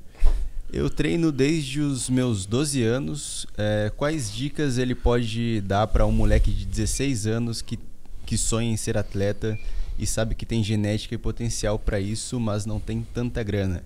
Aí ele mandou aqui, e com noção de não, não hormonizar antes dos 18. Ah, velho, eu eu não sou a melhor pessoa, porque assim, dá vontade de falar realmente. Eu vou falar o que eu penso. Fala, né? fala, fala. Vai. Tipo, acorda pra vida, desiste. Não é desiste, mano. Eu não quero ser o cara que fala, puta, desista dos seus sonhos, assim. Mas procura entender o que é a vida de um atleta bodybuilder. Ah, não sei se, se você, com 16 anos você não tem ideia, porque você não harmoniza e você não quer harmonizar. E não existe bodybuilding sem hormônios, não existe bodybuilding sem dependência química. Não é dependência, né? Mas não existe um bodybuilding competitivo sem abuso de, de fármacos. Isso é muito insalubre, cara. Eu não, não vou indicar pra nenhum jovem uma vida que, que eu não gostaria que meu filho tivesse, tá ligado? Porque eu sei o que é o bodybuilding, eu fui bem fundo no bodybuilding. E o bodybuilding ele não é, não é saudável, cara. Ele não é um esporte saudável. É, talvez eu não seja a pessoa mais bem indicada pra te motivar a realizar seu sonho, porque eu não acredito no seu sonho como algo bacana pra vida de ninguém. Então, tipo, eu não considero o bodybuilding saudável porque eu sei o que é o bodybuilding de verdade. O, o lifestyle fitness, que é aquela coisa wellness, aquela coisa qualidade de vida, treino e saúde e tudo mais.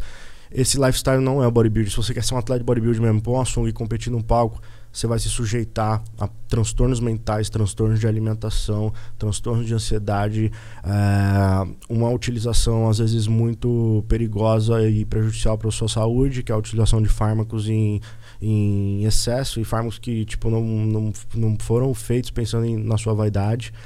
E, e a recompensa que você tem disso geralmente é nula, cara, porque o bodybuilder, você para pegar a grande, a grande massa dos atletas amadores ou até mesmo profissionais, é, o, o, palco onde eles acham que é o fim, na verdade, não, não adianta ser um bom atleta. Você pode ser campeão no palco, você pode ser o melhor atleta do palco.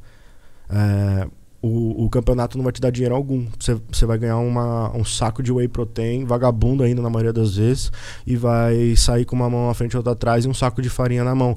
E muitas vezes as pessoas que ganham dinheiro com bodybuilding não são os atletas, como é teu sonho, tá ligado? Mas são justamente as pessoas que têm mídia na internet e sobrevivem de patrocínios altos. Porque é isso que dá dinheiro no bodybuilding, né? São os patrocinadores. E o patrocinador só vai patrocinar alguém que saiba se comunicar, que tenha boa aparência, que seja alguém onde a marca cria alguma identidade em cima, né? E não necessariamente a gente vê hoje talvez personalidades bem famosas no bodybuilding que tem é, dinheiro em patrocínio que não competem. Sei lá, porra, pega o Léo Stronda.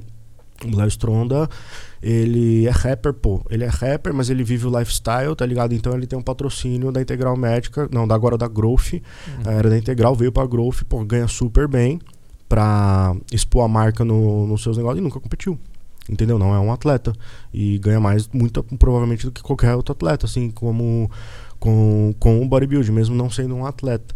Então eu não sou a pessoa mais indicada para para incentivar ou motivar alguém que aspira a ser bodybuilder. Eu já aspirei a ser bodybuilder, uh, não dei certo, então muitas vezes a, pessoa pode falar, pô, você se frustrou, então você não quer, não, não quer indicar isso para os outros. Pô, talvez seja isso mesmo, tá ligado? Talvez seja isso mesmo. Talvez eu tenha sido mais um que acreditou que seria Mr. Olímpia e que ia viver o sonho e que percebeu que é um mundo de, é, de abusos, de drogas, de panelinhas e egos que, que não me coube, tá ligado? E eu que sair fora. E ele com 16 anos, é, ainda dá tempo de, de repensar, tá ligado? Dá tempo de repensar, porque a utilização de hormônio é uma coisa séria, uma coisa que vicia, é, que compromete saúde, compromete bolso, às vezes por um retorno ínfimo, sabe? Então dá tempo de repensar em talvez é, praticar o esporte por, por, por, por paixão, por, por lazer, por, por amor à prática da, da, da musculação. Talvez ser alguém relevante nesse meio, mas é, mais nessa pegada wellness mesmo, em vez de essa pegada tão underground. Cara, é foda pra mim, Arthur, porque, tipo, eu vivi o underground do bodybuilding mais profundo, tá ligado? E, uhum. e não, é, não é tão bonito lá as coisas. Igual a gente vê no Insta as fotos perfeitas do, dos corpos nas praias, isso e aquilo. Uhum. É, pra mim, que tive lá no no núcleo do, do hardcore do bodybuilding, eu, eu entendo diferentemente as coisas, sabe? Então eu tenho, que, tu viu? tenho algumas recusas assim. Que tu viu que te deixou, que te fez pensar Cara, nisso? tipo, mano, eu vi pessoalmente, convivi, vi, vivi com atletas que pessoalmente, cara, Pô, tomam injeção todo santo dia, às vezes tomam 10 ml de, de óleo no corpo todo santo dia. Isso não, não, é, não, não deve ser tão natural, tá ligado? Uhum. Não é uma coisa tão normal a pessoa tomar uma injeção de é, tomar 5 ml. Não dá pra ficar daquele tamanho sem abuso, tá ligado? É, vi, vi atleta usando cocaína para treinar ou cocaína para se manter acordado, porque o abuso de GH, que é um dos hormônios utilizados, ele traz letargia, traz excesso de sono.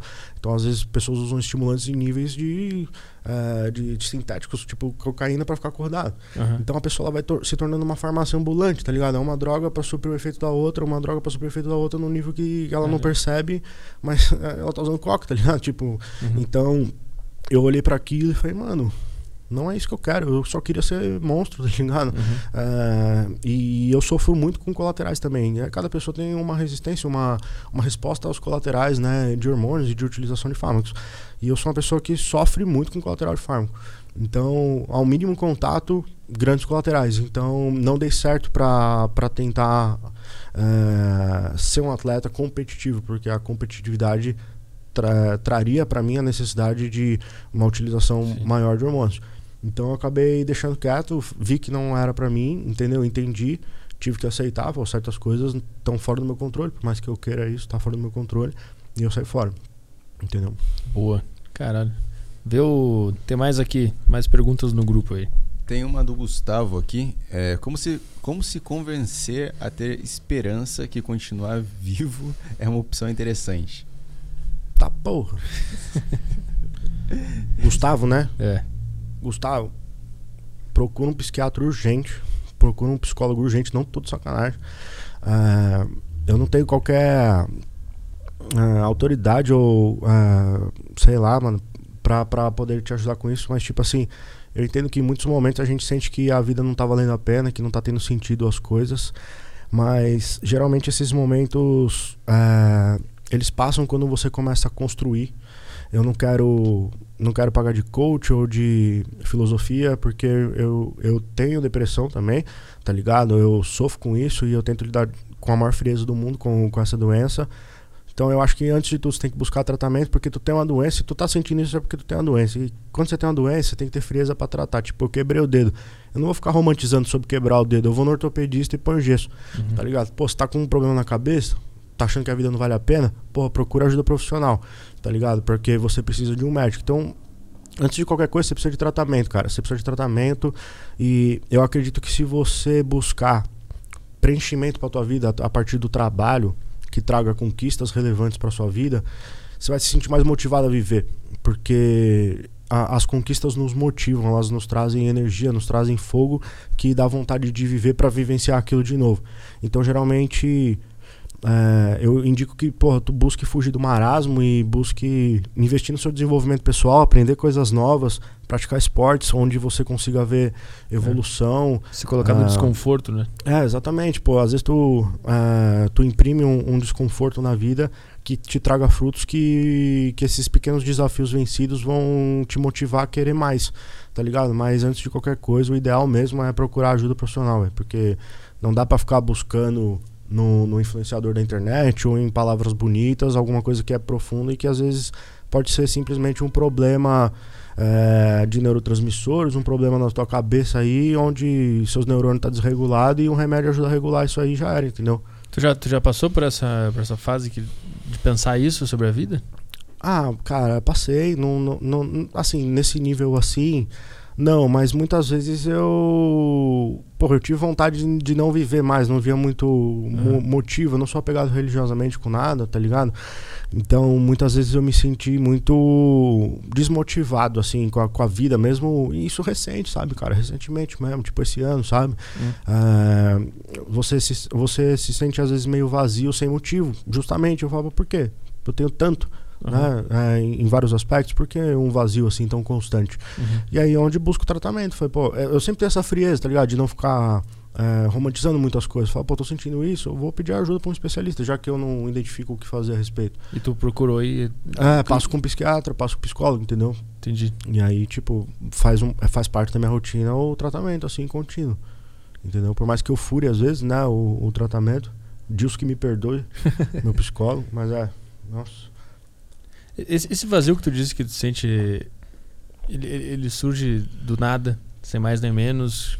Do nada, sem mais nem menos. Eu acho que um pouco do meu contexto contribui para isso, porque, curiosamente, Arthur, eu falo muitas vezes assim que eu era mais feliz quando eu trampava e me fudia e ganhava mal pra caralho eu era mais feliz do que hoje em dia. Porque eu tinha turma, eu tinha programas sociais, fute, isso, aquilo, colegas de trabalho. A vida tinha movimento pra cacete, tá ligado? A vida tinha movimento, tinha expectativa por tais dias. Mesmo sendo a sexta, aquele dia que você fica esperando, eu tinha. Hoje meus dias parecem todos iguais, tá ligado? Porque eu trabalho todos os dias e ao mesmo tempo que eu não tenho folga, eu me sinto de férias por conta de ser um trabalho que eu gosto e que eu tenho muito conforto com ele, não tenho horários a cumprir, sou dono do meu, da minha rotina.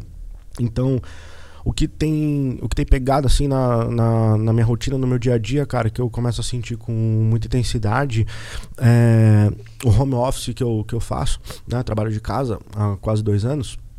E isso afetou muito minha sociabilidade, cara. Traz muita solidão trabalhar de casa, né? Porque por mais confortável que seja, por mais por mais gostoso que seja você saber que pode trabalhar de cueca e acordar a hora que você quiser, eu não tenho colega de trabalho, eu não tenho cliente, eu não tenho chefe, eu não vou pra. Eu não tenho tipo um happy hour com colegas onde eu vejo gente, um almoço onde eu vejo gente na rua. É, por mais que eu tente, às vezes, impor, forçar uma variaçãozinha de rotina e falar, ah, hoje eu vou almoçar num bar, hoje eu vou almoçar num shopping, num café, qualquer coisa que seja. É eu, eu por eu, sempre eu sozinho. Então eu tô há dois anos basicamente sozinhão, trabalhando, entendeu? E você passar praticamente o dia inteiro em casa, você se sente meio enclausurado.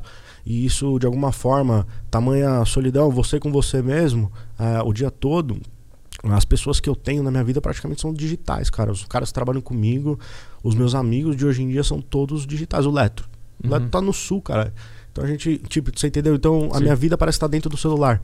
Isso me incomoda às vezes, eu senti que que a minha vida real parece que tá dentro de uma tela, tá ligado? E que, Uhum. eu, que eu bloqueio a tela e meio que eu me vejo assim, pô, sozinho, entendeu? Minha mulher trabalha o dia todo, é, deixa meu filho com a minha mãe, tá ligado? Porque eu não tenho condição de cuidar dele sozinho, porque ao mesmo tempo às vezes eu preciso gravar uma aula, eu preciso trabalhar, fazer um, um- uma ligação, um call de mentoria para os meus mentorados, ou seja gerar conteúdo no Insta, pô, não tenho peito, não, não, não, Sim. não, não, não, não desenrolo para cuidar do meu filho nesse sentido, tá ligado? Aham. E minha mãe tem muita experiência, ela dá essa força. Então eu olho pros lados, pô, tô sozinho o dia todo. Falando só com pessoas. Tem, tem dias que eu reparo, Arthur, uma coisa louca que eu parei pra reparar um dia, ó. Eu reparei um dia, minha mãe saiu mó cedo pra trabalhar e eu fiquei sozinho em casa desde cedo, né? E eu reparei, tipo, era umas três da tarde que eu não tinha falado, mano.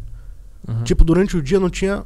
Eu não tinha proferido. som. É, eu, eu falei, tá porra, eu não falei nada hoje o dia inteiro. E, e eu reparei isso quando eu fui falar com a Dolores, tipo, eu não. Que é minha cachorra, né, Dolores.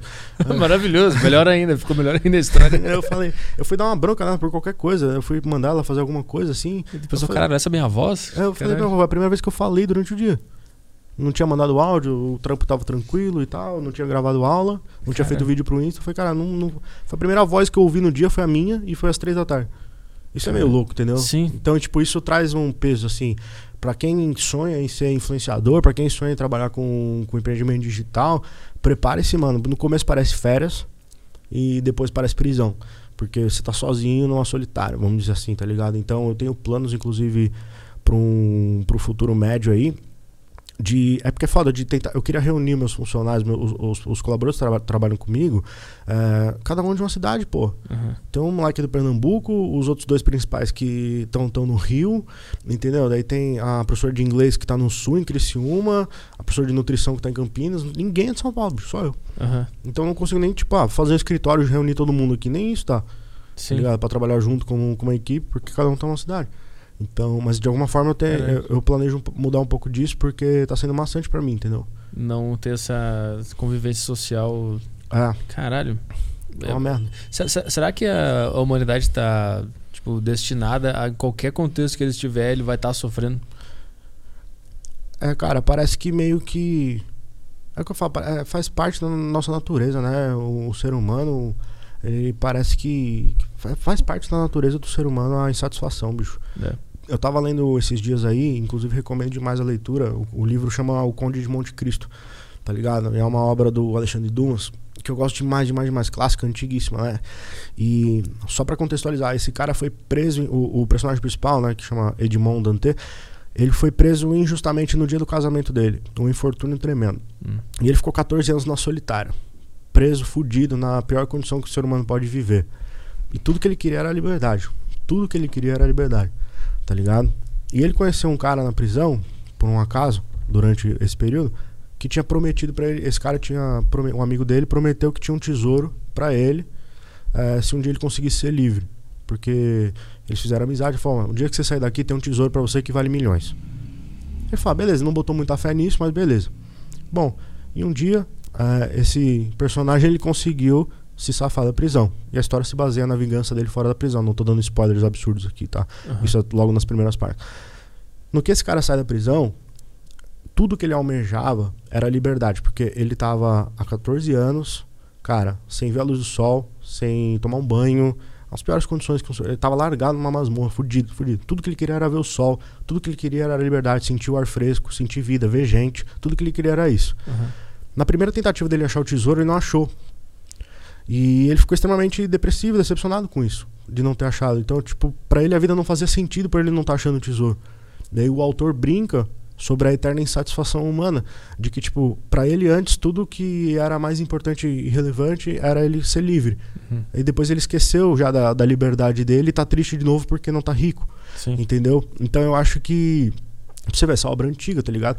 Ah, tá muito no, no nosso gênio, não sei, de alguma maneira, eh, a insatisfação eterna, né? Sim. Então, tipo, Platão traz muito disso ao falar de amor platônico. A gente sempre tem mais in- intenso desejo e amor por aquilo que a gente não pode ter ou não tem, tá Uhum. ligado? Então, essa eterna busca traz sofrimento pra gente, sabe? Tem um livro também que é Em Busca de Sentido, não sei se tu conhece. Deixa até. É de um psiquiatra.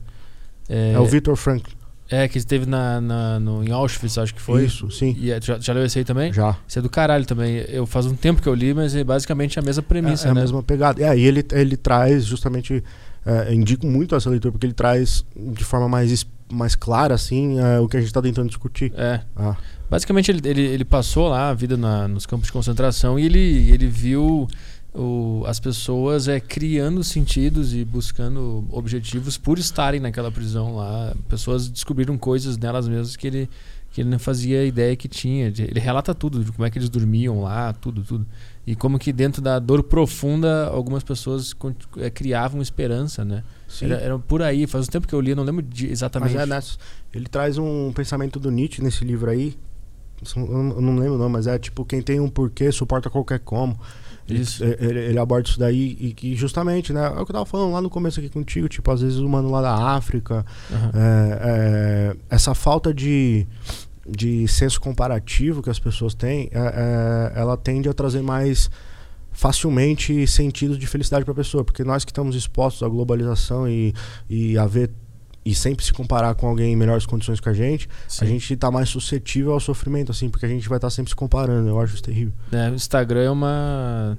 É uma merda, né? O Instagram pra Reche- isso aí. É uma... de frustração, né? Cara, a, a minha mina, ela sofre muito, cara, porque ela fica olhando. Porque eu motivo ela pra treinar, né? Daí Aham. Eu levo ela pra treinar e tal, a gente. Ela fica super feliz que ela treina. Mas tem um negócio que ela. que pega nela. Que é quando ela vai no Instagram e vê alguma mina que já treina há muito mais tempo que ela, que é toda gostosona, ela, ela fica destruída. E eu, teve uma vez que ela fez uma experiência, ela desinstalou o Instagram por uma semana. Ela ficou muito bem. Outra pessoa. É, meu. Mudou é completamente. E eu costumo dizer para os meus alunos isso. é, não, não seja não seja apenas produto da rede social, seja produtor. É, não seja um cara que, que a internet usa você. Use a internet, não seja usado pelo meio, mas use ele você. Entendeu? Porque muito facilmente você é fisgado e o Instagram é uma máquina de frustração, cara. Tipo, se tu posta uma foto e tá vendo que não tá tendo like, de repente você se sente um lixo de pessoa porque a sua foto não tá tendo muito like. Sim, Tá ligado? Se tu vê outras pessoas melhores que você, você começa a se frustrar.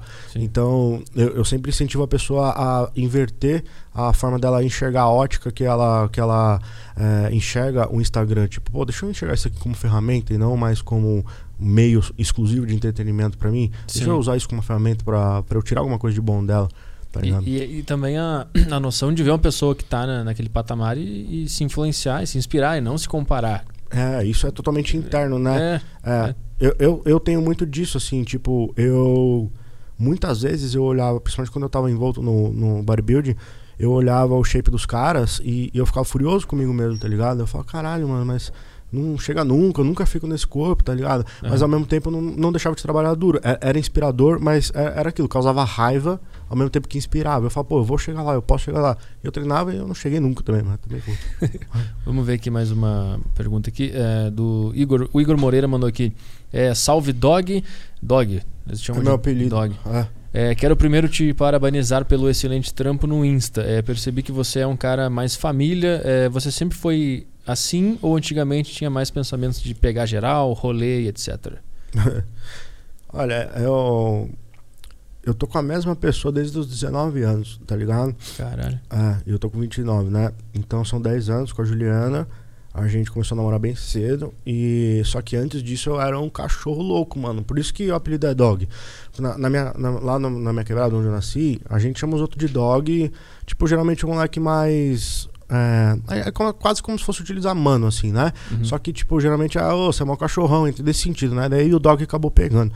Então, eu era um moleque muito festeiro, sim, mano. Só que eu me envolvi com, com a Juliana e acabei me comprometendo com ela, porque na oportunidade, pô, me apaixonei e tava ótimo pra mim ficar só com ela e aquilo e aquilo outro. Notei que ela era uma pessoa legal pra levar pra frente uma relação.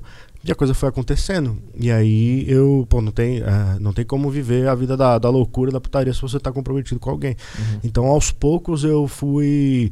No começo a gente ia muito pra festa junto, fazer as coisas junto. Só que daí aos poucos eu fui perdendo um pouco da, da disposição pra esses tipos de eventos. Uhum. É, principalmente porque eu sou muito briguento, cara. Quem me conhece sabe, tipo. E eu com, com a minha mina no rolê sempre dava treta, entendeu? Saía na mão com os caras. É muito fácil, assim, tipo, mesmo, sabe? Então. Os caras chegavam nela, o que, que acontecia? É, qualquer cara, mano, às vezes tô bêbado, o cara olhou, já acho que tá na maldade, entendeu? Daí você Aham. já encara, e aí quando você vê, você já tá, né, se matando. Então, tipo, sabendo dessa minha personalidade, a gente começou a evitar alguns rolês mais muvucados e fazer rolês mais tranquilos. Aham. E isso acabou virando padrão. Então eu virei um cara mais, bem mais tranquilo, assim, pouco. Eh, não, não faço nada muvucado, assim, eu sou bem tranquilão. Mas 10 anos de relacionamento, o que, que, que, tu aprendeu? Qual é a, sobre estar com uma outra pessoa? O que, que tu mudou em ti? O que, que tu percebeu que eh, tem que fazer para aquilo funcionar? Porque é uma. Um, porra, é foda estar com uma pessoa há, há 10 anos. Tipo, tu não nasceu colado com ela. A gente, a gente Ah. escolhe, né? Vou ficar com essa pessoa. O que, que tu sacou sobre relacionamento humano nessa experiência própria que tu tem? Cara, é, quando tu fica 10 anos com a mesma pessoa, tu aprende muito nesse sentido mesmo, né? Você é, aprende que não existe conto de fada, que não existe vida perfeita e que você enxerga. Lá vem eu de novo, né? Sem muito romantismo, mas eu enxergo o relacionamento como um projeto, vai, quase como é, um negócio onde eu preciso agir de determinadas maneiras para que ele seja frutífero, né? Para que ele seja, para que ele dê certo. Aham. E tu passa a ser. Tu passa a querer ser uma pessoa melhor pela pessoa, tu passa a querer enxergar ela como é, parte do seu projeto de vida. Eu acredito muito que todos nós temos uma natureza muito egoísta, tá ligado? Nunca é muito bem pelo outro, mas o- no, no teu eu, você quer aquela pessoa no seu projeto de vida. Então, para isso dar certo, eu vou tratar da melhor forma do mundo esse projeto que é o relacionamento Uhum. tá ligado? Então, pra isso eu preciso o quê? Tais condutas e tudo mais. E a, a minha esposa, particularmente, é- ela é uma pessoa muito, muito, muito, muito, muito paciente. Muito calma, muito doce, é, muito tranquilona. Isso ajudou muito a gente a dar certo, assim, e, e manter uma relação por tantos anos. Porque eu sou bem explosivo, eu sou bem irritado, bem estressado, sabe? Aham. com barulho. Às vezes, tipo, eu chego em casa, eu não, não gosto de TV ligada. Eu chego em casa, a TV tá ligada, eu, eu desligo. Eu sou esse tipo de cara, eu não gosto de barulho, eu não gosto de. Eu sou, eu sou irritado, estressado. Às vezes, tô trabalhando de casa, me estresso muito fácil. Às vezes, quando a internet, quando a internet cai. Aham. E, e ela ser o oposto de mim, tipo, um- uma pessoa muito tranquilona, bem pacífica, bem paciente, isso ajudou muito, porque se fosse duas pessoas pilhadas no mesmo pico, eu acho que a gente ia ficar se bicando. Então, na real, ela, ela, ela, não, ela, ela ajuda a não me estressar mais. Ela, ela, inclusive, me ajuda a me acalmar com essa personagem que ela tem. E. Enfim, a gente foi, ah, foi. A gente foi descobrindo a vida junto, cara, na real, porque a gente se conheceu muito cedo. Ela tinha 17 quando, quando, quando a gente se conheceu, né? Eu, eu tinha 19 e a gente descobriu muitas coisas que a gente fez pela primeira vez juntos, entendeu? Lugares, viagens, ah, emprego e tudo mais. Pô, a minha, minha mina me conheceu, bicho, eu tava desempregado. Aham. Eu tinha acabado de sair do exército e tava caçando emprego, sem emprego, não tinha como pagar um Mac pra ela. Eu Sim. lembro até hoje, mano, 10 anos atrás, que eu fui num Mac com ela porque ela levou e falou que ia pagar, tá ligado? E ela pagou o Mac pra mim 10 anos atrás. Caralho. É, e aí, tipo, a gente foi descobrindo junto. Eu, eu era um bosta profissionalmente, né? Dizendo Uhum. assim. Só que sempre me mostrei muito trabalhador e disposto, né? Uhum. E isso pra ela acho que foi é, relevante pra pra ela continuar e acreditar no projeto, né? E ela sempre se mostrou pra mim uma pessoa muito tranquila, uma pessoa que, que eu podia me sentir seguro e confiante de trabalhar pelo projeto, que ela ia ser uma pessoa que ia estar comprometida com o projeto relacionamento. Isso ajudou demais, cara. Isso ajudou demais, porque ela nunca foi uma preocupação pra mim, ela sempre foi um, um- uma coisa que ajudou. Um catalisador, né? É um catalisador, perfeito. Ela, ela ajudou muito com, com a personalidade dela. Digo que muito do que. Eu, eu não gosto, cara, eu não gosto dessas filosofias. Ah, eu acho escroto, inclusive, generalizar tudo, assim. Mas, tipo, o nego que fala assim, ah, eu só cheguei onde eu cheguei por causa da minha mulher e tal. Eu não, eu não posso ser hipócrita e falar que foi, porque eu, eu ia chegar, entendeu? Aham. É, não que eu cheguei em algum lugar relevante, mas tipo, eu vou chegar em, no lugar que eu quiser porque eu quero, entendeu? Só que o fato dela não ser um problema ajudou muito a eu chegar mais rápido e ainda com ela. Entendi. Você entendeu? Porque muitas vezes se ela me cobrasse coisas que eu não estava disposto a dar, se ela me estressasse, se ela me preocupasse até mesmo com questões de lealdade, eu ia ter a cabeça mais dividida e Uhum. menos focada nos projetos profissionais. Sim. E, e ela ser como é, me ajudou muito a, a atingir mais rápido e com menos estresse as coisas que eu tenho atingido. Do caralho. Essa tua personalidade mais, mais introspectiva e mais fechada nunca foi um problema pra ela? Cara, foi, foi uma questão no- nos anos de namoro ah, que demorou pra rolar uma adaptação Ah. e demorar um ao outro pra ceder pelo outro. Porque, tipo assim, hoje já não tanto. Hoje as pessoas já desistiram de mim, vamos dizer assim. Mas eu, a gente recebia muitos convites como casal. E, e eu queria recusar todos, tá ligado? ah, tipo pra ir num barzinho, é, num lugar, entendi. E eu recusava muitos deles e Aham. me estressava muito quando surgia um convite. Eu sou o tipo de pessoa que fica nervosa quando surge um convite social, tá ligado? Sim. Eu não fico feliz, eu fico nervoso Sim. quando alguém me convida pra alguma Aham. coisa, tá ligado? E eu sempre dava uma desculpa pra não ir. E, e para não ir, pra ficar fazendo o quê? Porra, na época, dieta de bodybuilding, eu não ia porque eu não queria sair da dieta. Aham. Ou porque eu queria estudar bodybuilding, né? Eu era aficionado com estudos de nutrição, de, de treino e tudo mais. Então, sempre por algum projeto meio que profissional, assim, pô, eu, eu não, eu não queria ir, né? Porque eu levava o bodybuilding dessa maneira, né? Com um compromisso profissional. Tinha objetivos profissionais com o bodybuilding, né? E ajudou muito eh, o fato dela ser tranquila, só que, tipo, gerava descontentamento da parte dela que eu percebia. Tanto que quando eu comecei a perceber que por mim ela cedia tanto, eu comecei a ver o quanto eu tava sendo escroto, tá ligado? E comecei a tentar equilibrar as coisas pra ser uma pessoa melhor pra ela, entendeu? O Aham. compromisso dela era o tamanho comigo que tudo bem ficar em casa enquanto você quer, eh, enquanto eu queria sair, sabe? Tipo, Aham. e, e tava confortável pra mim, tava como, só que não tava justo, tá ligado? Aí eu comecei aos poucos eh, buscando melhorar, evoluir pra ser uma pessoa melhor pra ela também, entendeu? E começar a ter mais sociabilidade, mais, eh, mais interatividade com a família dela. Pô, eu gosto muito da família dela, mas eu recusava muitos convites, assim, tá ligado? Porque de, pá, mano, jantar no sábado, tá ligado? Ah, vem aqui em casa jantar. Eu não queria, eu quero Uhum. ficar mais quieto. Eu fico mais à vontade com quem eu tenho mais intimidade, sabe? Eu sou, sou- sou exatamente assim. É foda pra mim socializar, eu me sinto sempre meio que quase que atuando, sabe? Sim. Tipo assim, precisando atuar pra ser alguém agradável. Porque Sim. por mim eu ficaria quieto no meu E canto. sempre que vem um convite, ah, vamos no tal lugar, tal dia, já dá uma dor aqui no Isso. coração. O cara fica, puta, que pariu, tem que sair. eu fico exatamente assim. que gente que eu nem sei quem é Ah. e tem que fingir que eu sou um cara que eu não sou. Não vou Isso. poder ser eu lá, não vou poder Não dá. ficar sentado olhando pro chão. Isso, Eu tenho que dar oi e perguntar se tá tudo bem. Eu não sou É. esse cara. É, É. é foda pra caralho. exatamente, mano. Mas tu aprendeu a ser esse cara ou tu só atua de boa e porque tu sabe que é importante pra ela? Não, esse cara, sempre que, que ele precisa existir, ele é um ator. Porque, tipo, o Vinícius sabe se portar onde quer que seja, entendeu? Ó, Quase todos os lugares eu, eu sei qual conduta é, adotar. Uhum. Então eu sei quando eu preciso ser agradável, simpático e consigo adotar, é, eu consigo me comunicar pra vocês. Pô, eu sei quando eu, pô, às vezes vou dar uma palestra ou então vir numa entrevista, eu sei o, o como eu tenho.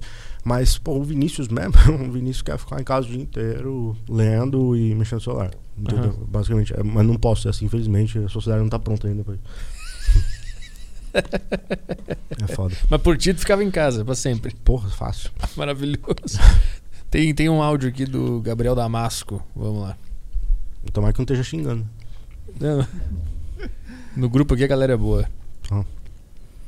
É tipo o meu clã, só que é só debiloide, entendeu? Salve, salve família. Salve Arthur Petrificado. Primeiramente gostaria de agradecer aí vocês dois, o Vini e o Arthur, pelo papo motivacional, que neste momento estou literalmente malhando em frente à TV, porque eu malho em casa por ansiedade social, mas eu queria perguntar pro Vini aí se amanhã ele tivesse a oportunidade de ganhar uma máquina do tempo e voltar no passado para exatamente o dia que ele terminou a escola e ele se encontrava naquele período de limbo existencial de escolhas que ele não sabia exatamente o que ele queria da vida. E aí, geralmente, na maioria das vezes, a gente escolhe o caminho padrão da sociedade, de trabalho, faculdade e vida infeliz. E se você pudesse voltar nesse período, o qual conselho você daria para você mesmo? Valeu. Tá. Bom, como que é o nome do cara? Gabriel Gabriel. Damasco. Isso, pô, decorou. Gabriel, é, obrigado aí, mano, pelo carinho, pelo respeito. Cara, eu. é, eu não posso dizer que eu, que eu vivi esse, esse limbo, eu não posso dizer que eu vivi essa indecisão, eu não fiquei tão perdido assim, porque justamente na época não existia também tanta cobrança e pressão social como existe hoje, é, por causa de internet também, de que, tipo, muita gente fala, "Ah, você precisa empreender, você não pode fazer facul, você precisa isso, você precisa aquilo, pá, a internet tá cheia de cagador de regra, mas, pô, eu o que eu fiz foi justamente me alistar no exército. Eu me alistei no exército porque eu queria viver aquele desafio. É, eu posso garantir, por conta de experiência própria, que foi uma experiência que me fez evoluir em maturidade em 10 anos, o, o um ano que eu passei lá, sabe? Então, se eu, se eu puder fazer qualquer aconselhamento para um jovem que está perdido na vida nesse momento, é o seguinte, mano. É, primeiro, não se preocupe tanto, tá ligado? Porque você tem muito para viver e conforme você viver, você vai entender as coisas assim. É, não, não, se preocupe em definir o rumo da sua vida agora. Você, você tá em tempo de errar, em primeiro lugar. Qualquer decisão que você tome agora, dá tempo de você errar mil vezes até você não poder mais errar, que é quando você já virou adulto e realmente precisa é, sustentar a própria sobrevivência. É, arrisque projetos sem medo de errar, mas se eu pudesse aconselhar realmente, seriamente uma pessoa na cidade, é tipo assim, meu se tiver condição, faz um intercâmbio. Se não tiver condição, sirva o exército. É, não sou eu cagando regra, só falando o que eu, o que eu faria ou falaria para alguém na cidade, porque são experiências uh, que trazem amadurecimento, são experiências que te, que te trazem senso de independência. No intercâmbio sozinho, você não vai ter seu pai e sua mãe é, tão fácil para você, você vai ter distância, você vai aprender a lidar com solidão, com saudade, aprender a se virar num lugar onde é você por você, por mais que esteja sendo um projeto sustentado ali, seja pelos seus pais ou qualquer coisa, é, você vai passar um tempo precisando se virar e conhecendo novas culturas, novas pessoas é engrandecedor. Eu não fiz intercâmbio, mas conheço muitas pessoas que fizeram e é, é, essa experiência de conhecer essas pessoas me trouxe, me trouxe essa cabeça. E como eu servi o exército, é o outro tipo de experiência que também é, traz para você sensos, senso de independência, senso de aprender a se virar, de aprender a sofrer, porque se sofre muito, de aprender a lidar com poucos recursos para sobreviver, o que é muito bom, porque você passa a dar valor e entender é, o valor do trabalho, da, a importância da disciplina, da consistência. E ainda você sai muito jovem, cara. Se tu serve com 18 anos, você sai com 19 e ainda tá muito cedo. Mesmo que você queira fazer uma facu até os 23, 24, pô, você se forma cedo. Você quer empreender, dá tempo de errar, dá tempo de acertar. Né? Então, é uma fase de testes onde você não precisa ficar tão aflito, tão desesperado para dar um rumo definitivo para sua vida. Até porque qualquer escolha que você fizer agora, eu garanto pra você que não vai ser o rumo definitivo da sua vida. É muito raro alguém definir uma escolha com 16 anos e essa escolha ser o rumo definitivo da vida, sabe? Fique menos ansioso, procure um psicólogo, pare de consumir pornografia. Boa, boa. Ah. o cara mandou aqui, ó. É, se essa pergunta fosse na caixinha de pergunta, ia, ia vir tapa. Cara, ele, tu, tu, tu foi mais. Foi menos cruel com esse cara aqui. Fui bonzinho, vai. Como é que tu faria se tu fosse lá no teu Insta? Rapidinho. É que eu odeio uh, perguntas não é que eu odeio, né? Mas eu odeio coisas impossíveis e subjetivas. Tipo assim, ah, se você pudesse conversar com o seu eu de 16 anos, o que você falaria? Sim. Eu não posso, nem vou poder, então eu não quero perder tempo pensando nisso. entendeu? Isso não vai acontecer. Eu, o que eu quero pensar é no agora e ir pra frente, entendeu? Eu, eu odeio essas coisinhas, tipo, ah, se você tivesse nascido de tal maneira, o que você faria? Eu não sei, eu não nasci, entendeu? É, então, esse ia ser o teor do tapa. Eu ia falar, porra, eu não sei o que eu falaria, porque eu nunca vou falar com 16 anos. Hoje tu mandou um maravilhoso no Instagram, que o cara, o cara mandou assim, o cara mandou, como é que ele mandou? Ah, bota aquele aviso do Insta aí pro, pra despertar na hora do podcast aqui. Eu falei, né? Falei, bota você no seu celular, né? Falei alguma coisa assim. É, põe na agenda aí, Isso. bota o despertador pra despertar, meu. Tu quer que eu faça um negócio é pra te lembrar de uma coisa que tu quer consumir. Ah, é. é maravilhoso isso aí. Eu adoro isso aí. É bom, porque às vezes a pessoa ela pode ficar puta comigo, pode até parar de me seguir, falar assim, pô, que moleque arrogante, né? Eu perguntei o bagulho pra ele, ele me deu uma patada. Mas de alguma maneira aquilo vai entrar na cabeça dela, pelo menos para as próximas vezes. Eu posso perder o seguidor, Sim. mas ele vai pelo menos nas próximas vezes pensar, porra, eu tenho que fazer isso, é. né? E não tem que fazer por mim. Porque é. em algum momento vai chegar da vida e que ele não vai ter pessoas para fazer coisas por ele. E se ele não educar isso desde já, bicho, ele vai, vai se ferrar muito nesse momento quando ele chegar. Maravilhoso. Uh, o Adriano mandou aqui no, no, no chat. É, o que acha desta sociedade feminista? Homens sofrem. Como que é o nome do, do figura aí? Adriano?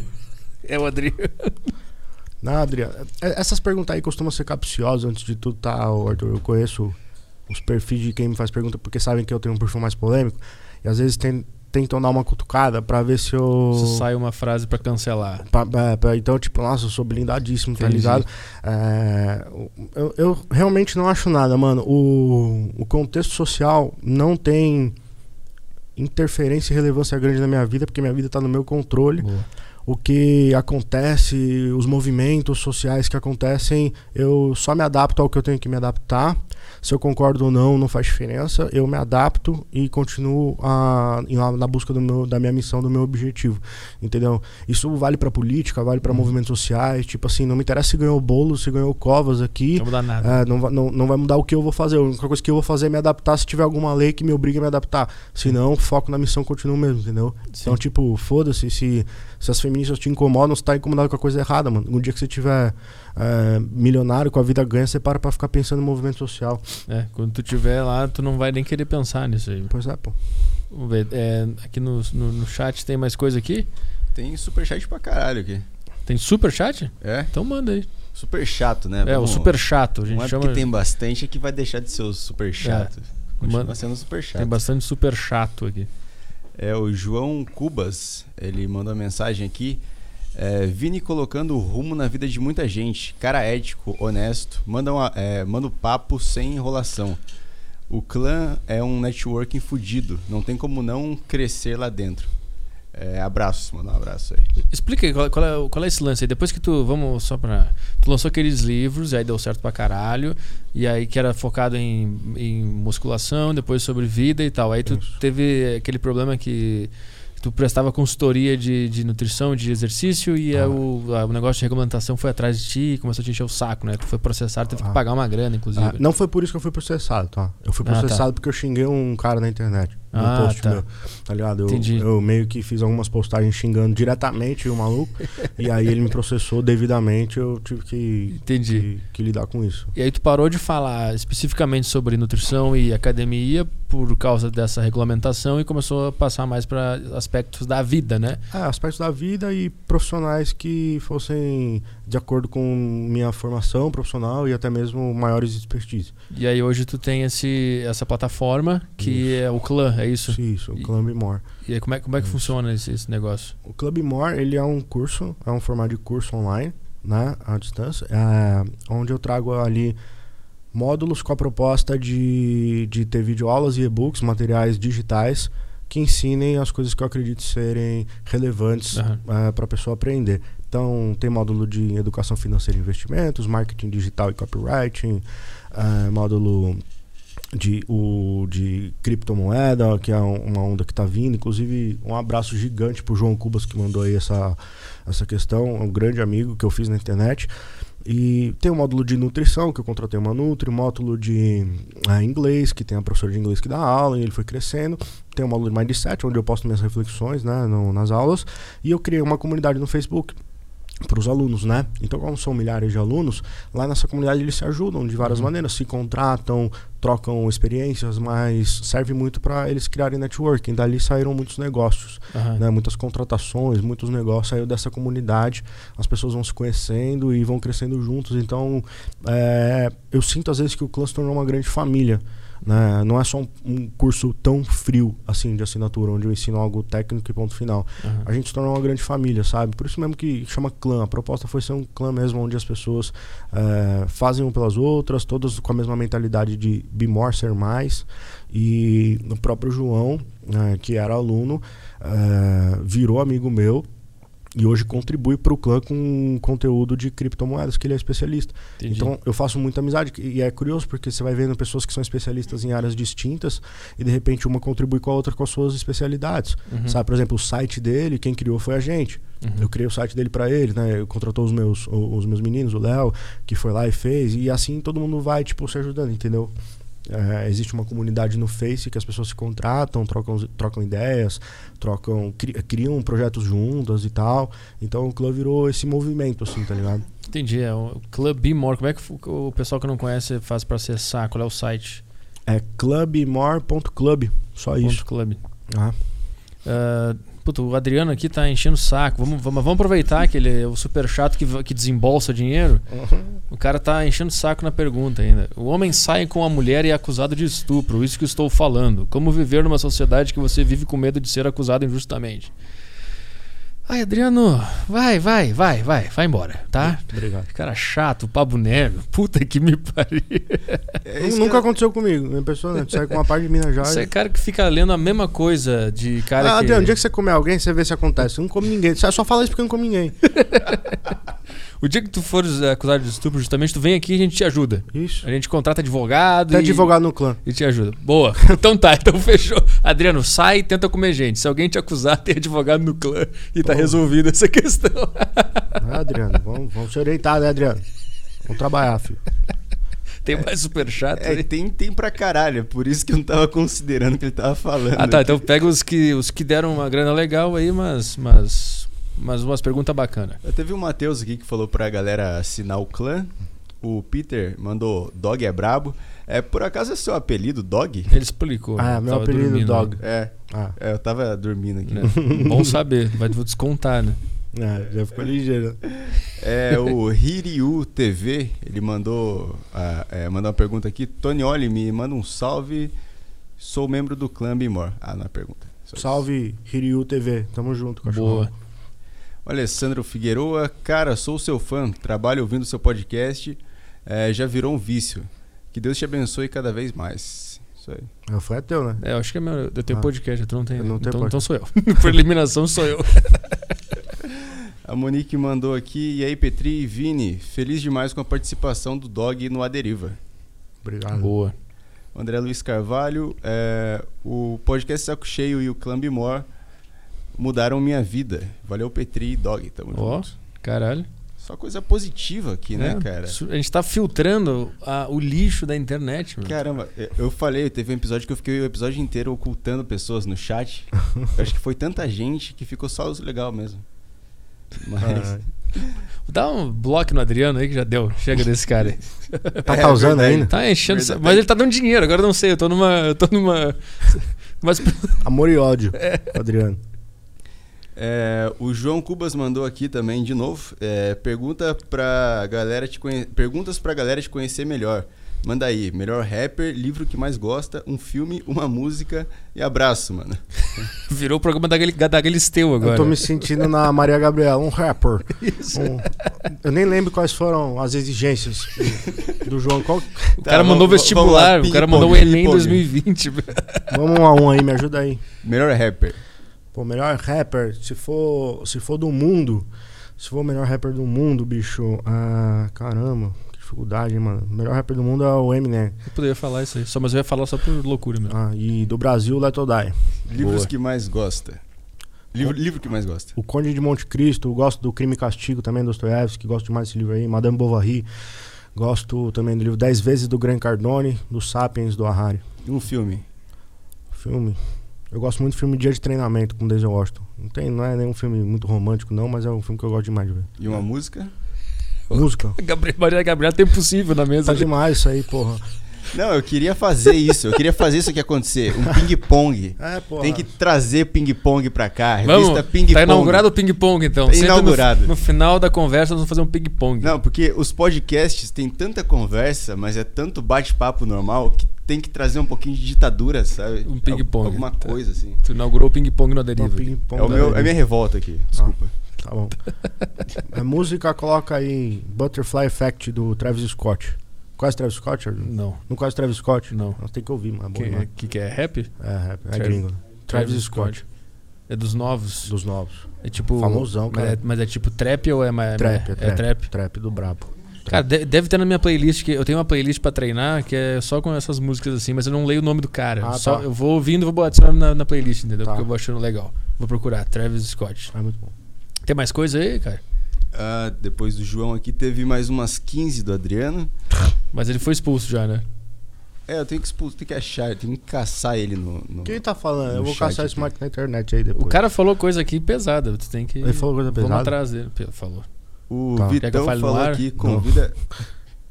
convida o cara do canal Dom Sandro pras entrevistas. Pra entrevista. Ah, é o, é o Miguel. Ah. é- é chato. Deve ser amigo do outro cara aqui. O que mais? Vamos no, no, no superchat. Mínimo 20 reais, vamos lá. Mínimo, Vamos ver essa conta. Vi- mínimo 20 reais pra mandar pergunta agora, vai.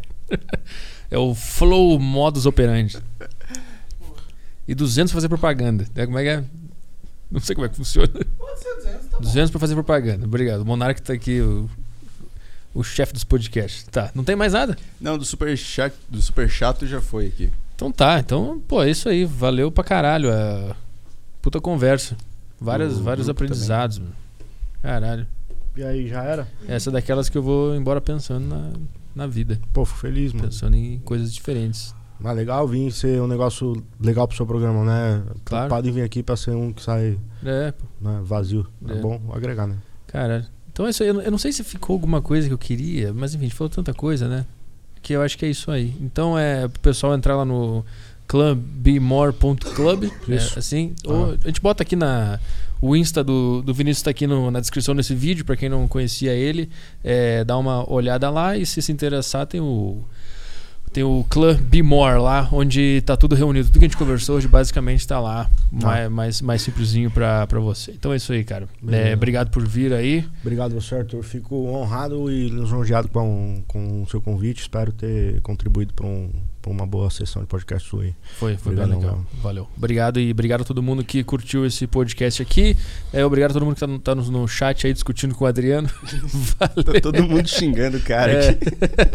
e obrigado a todo mundo que tá no sacocheio.tv também. Hoje é o último dia da Black Friday no Saco Cheio TV. Então, se você gosta do Aderiva, se você gosta do podcast Saco Cheio, das informações, etc e tal, dá um apoio lá no, no sacocheio.tv. Valeu, tchau, tchau.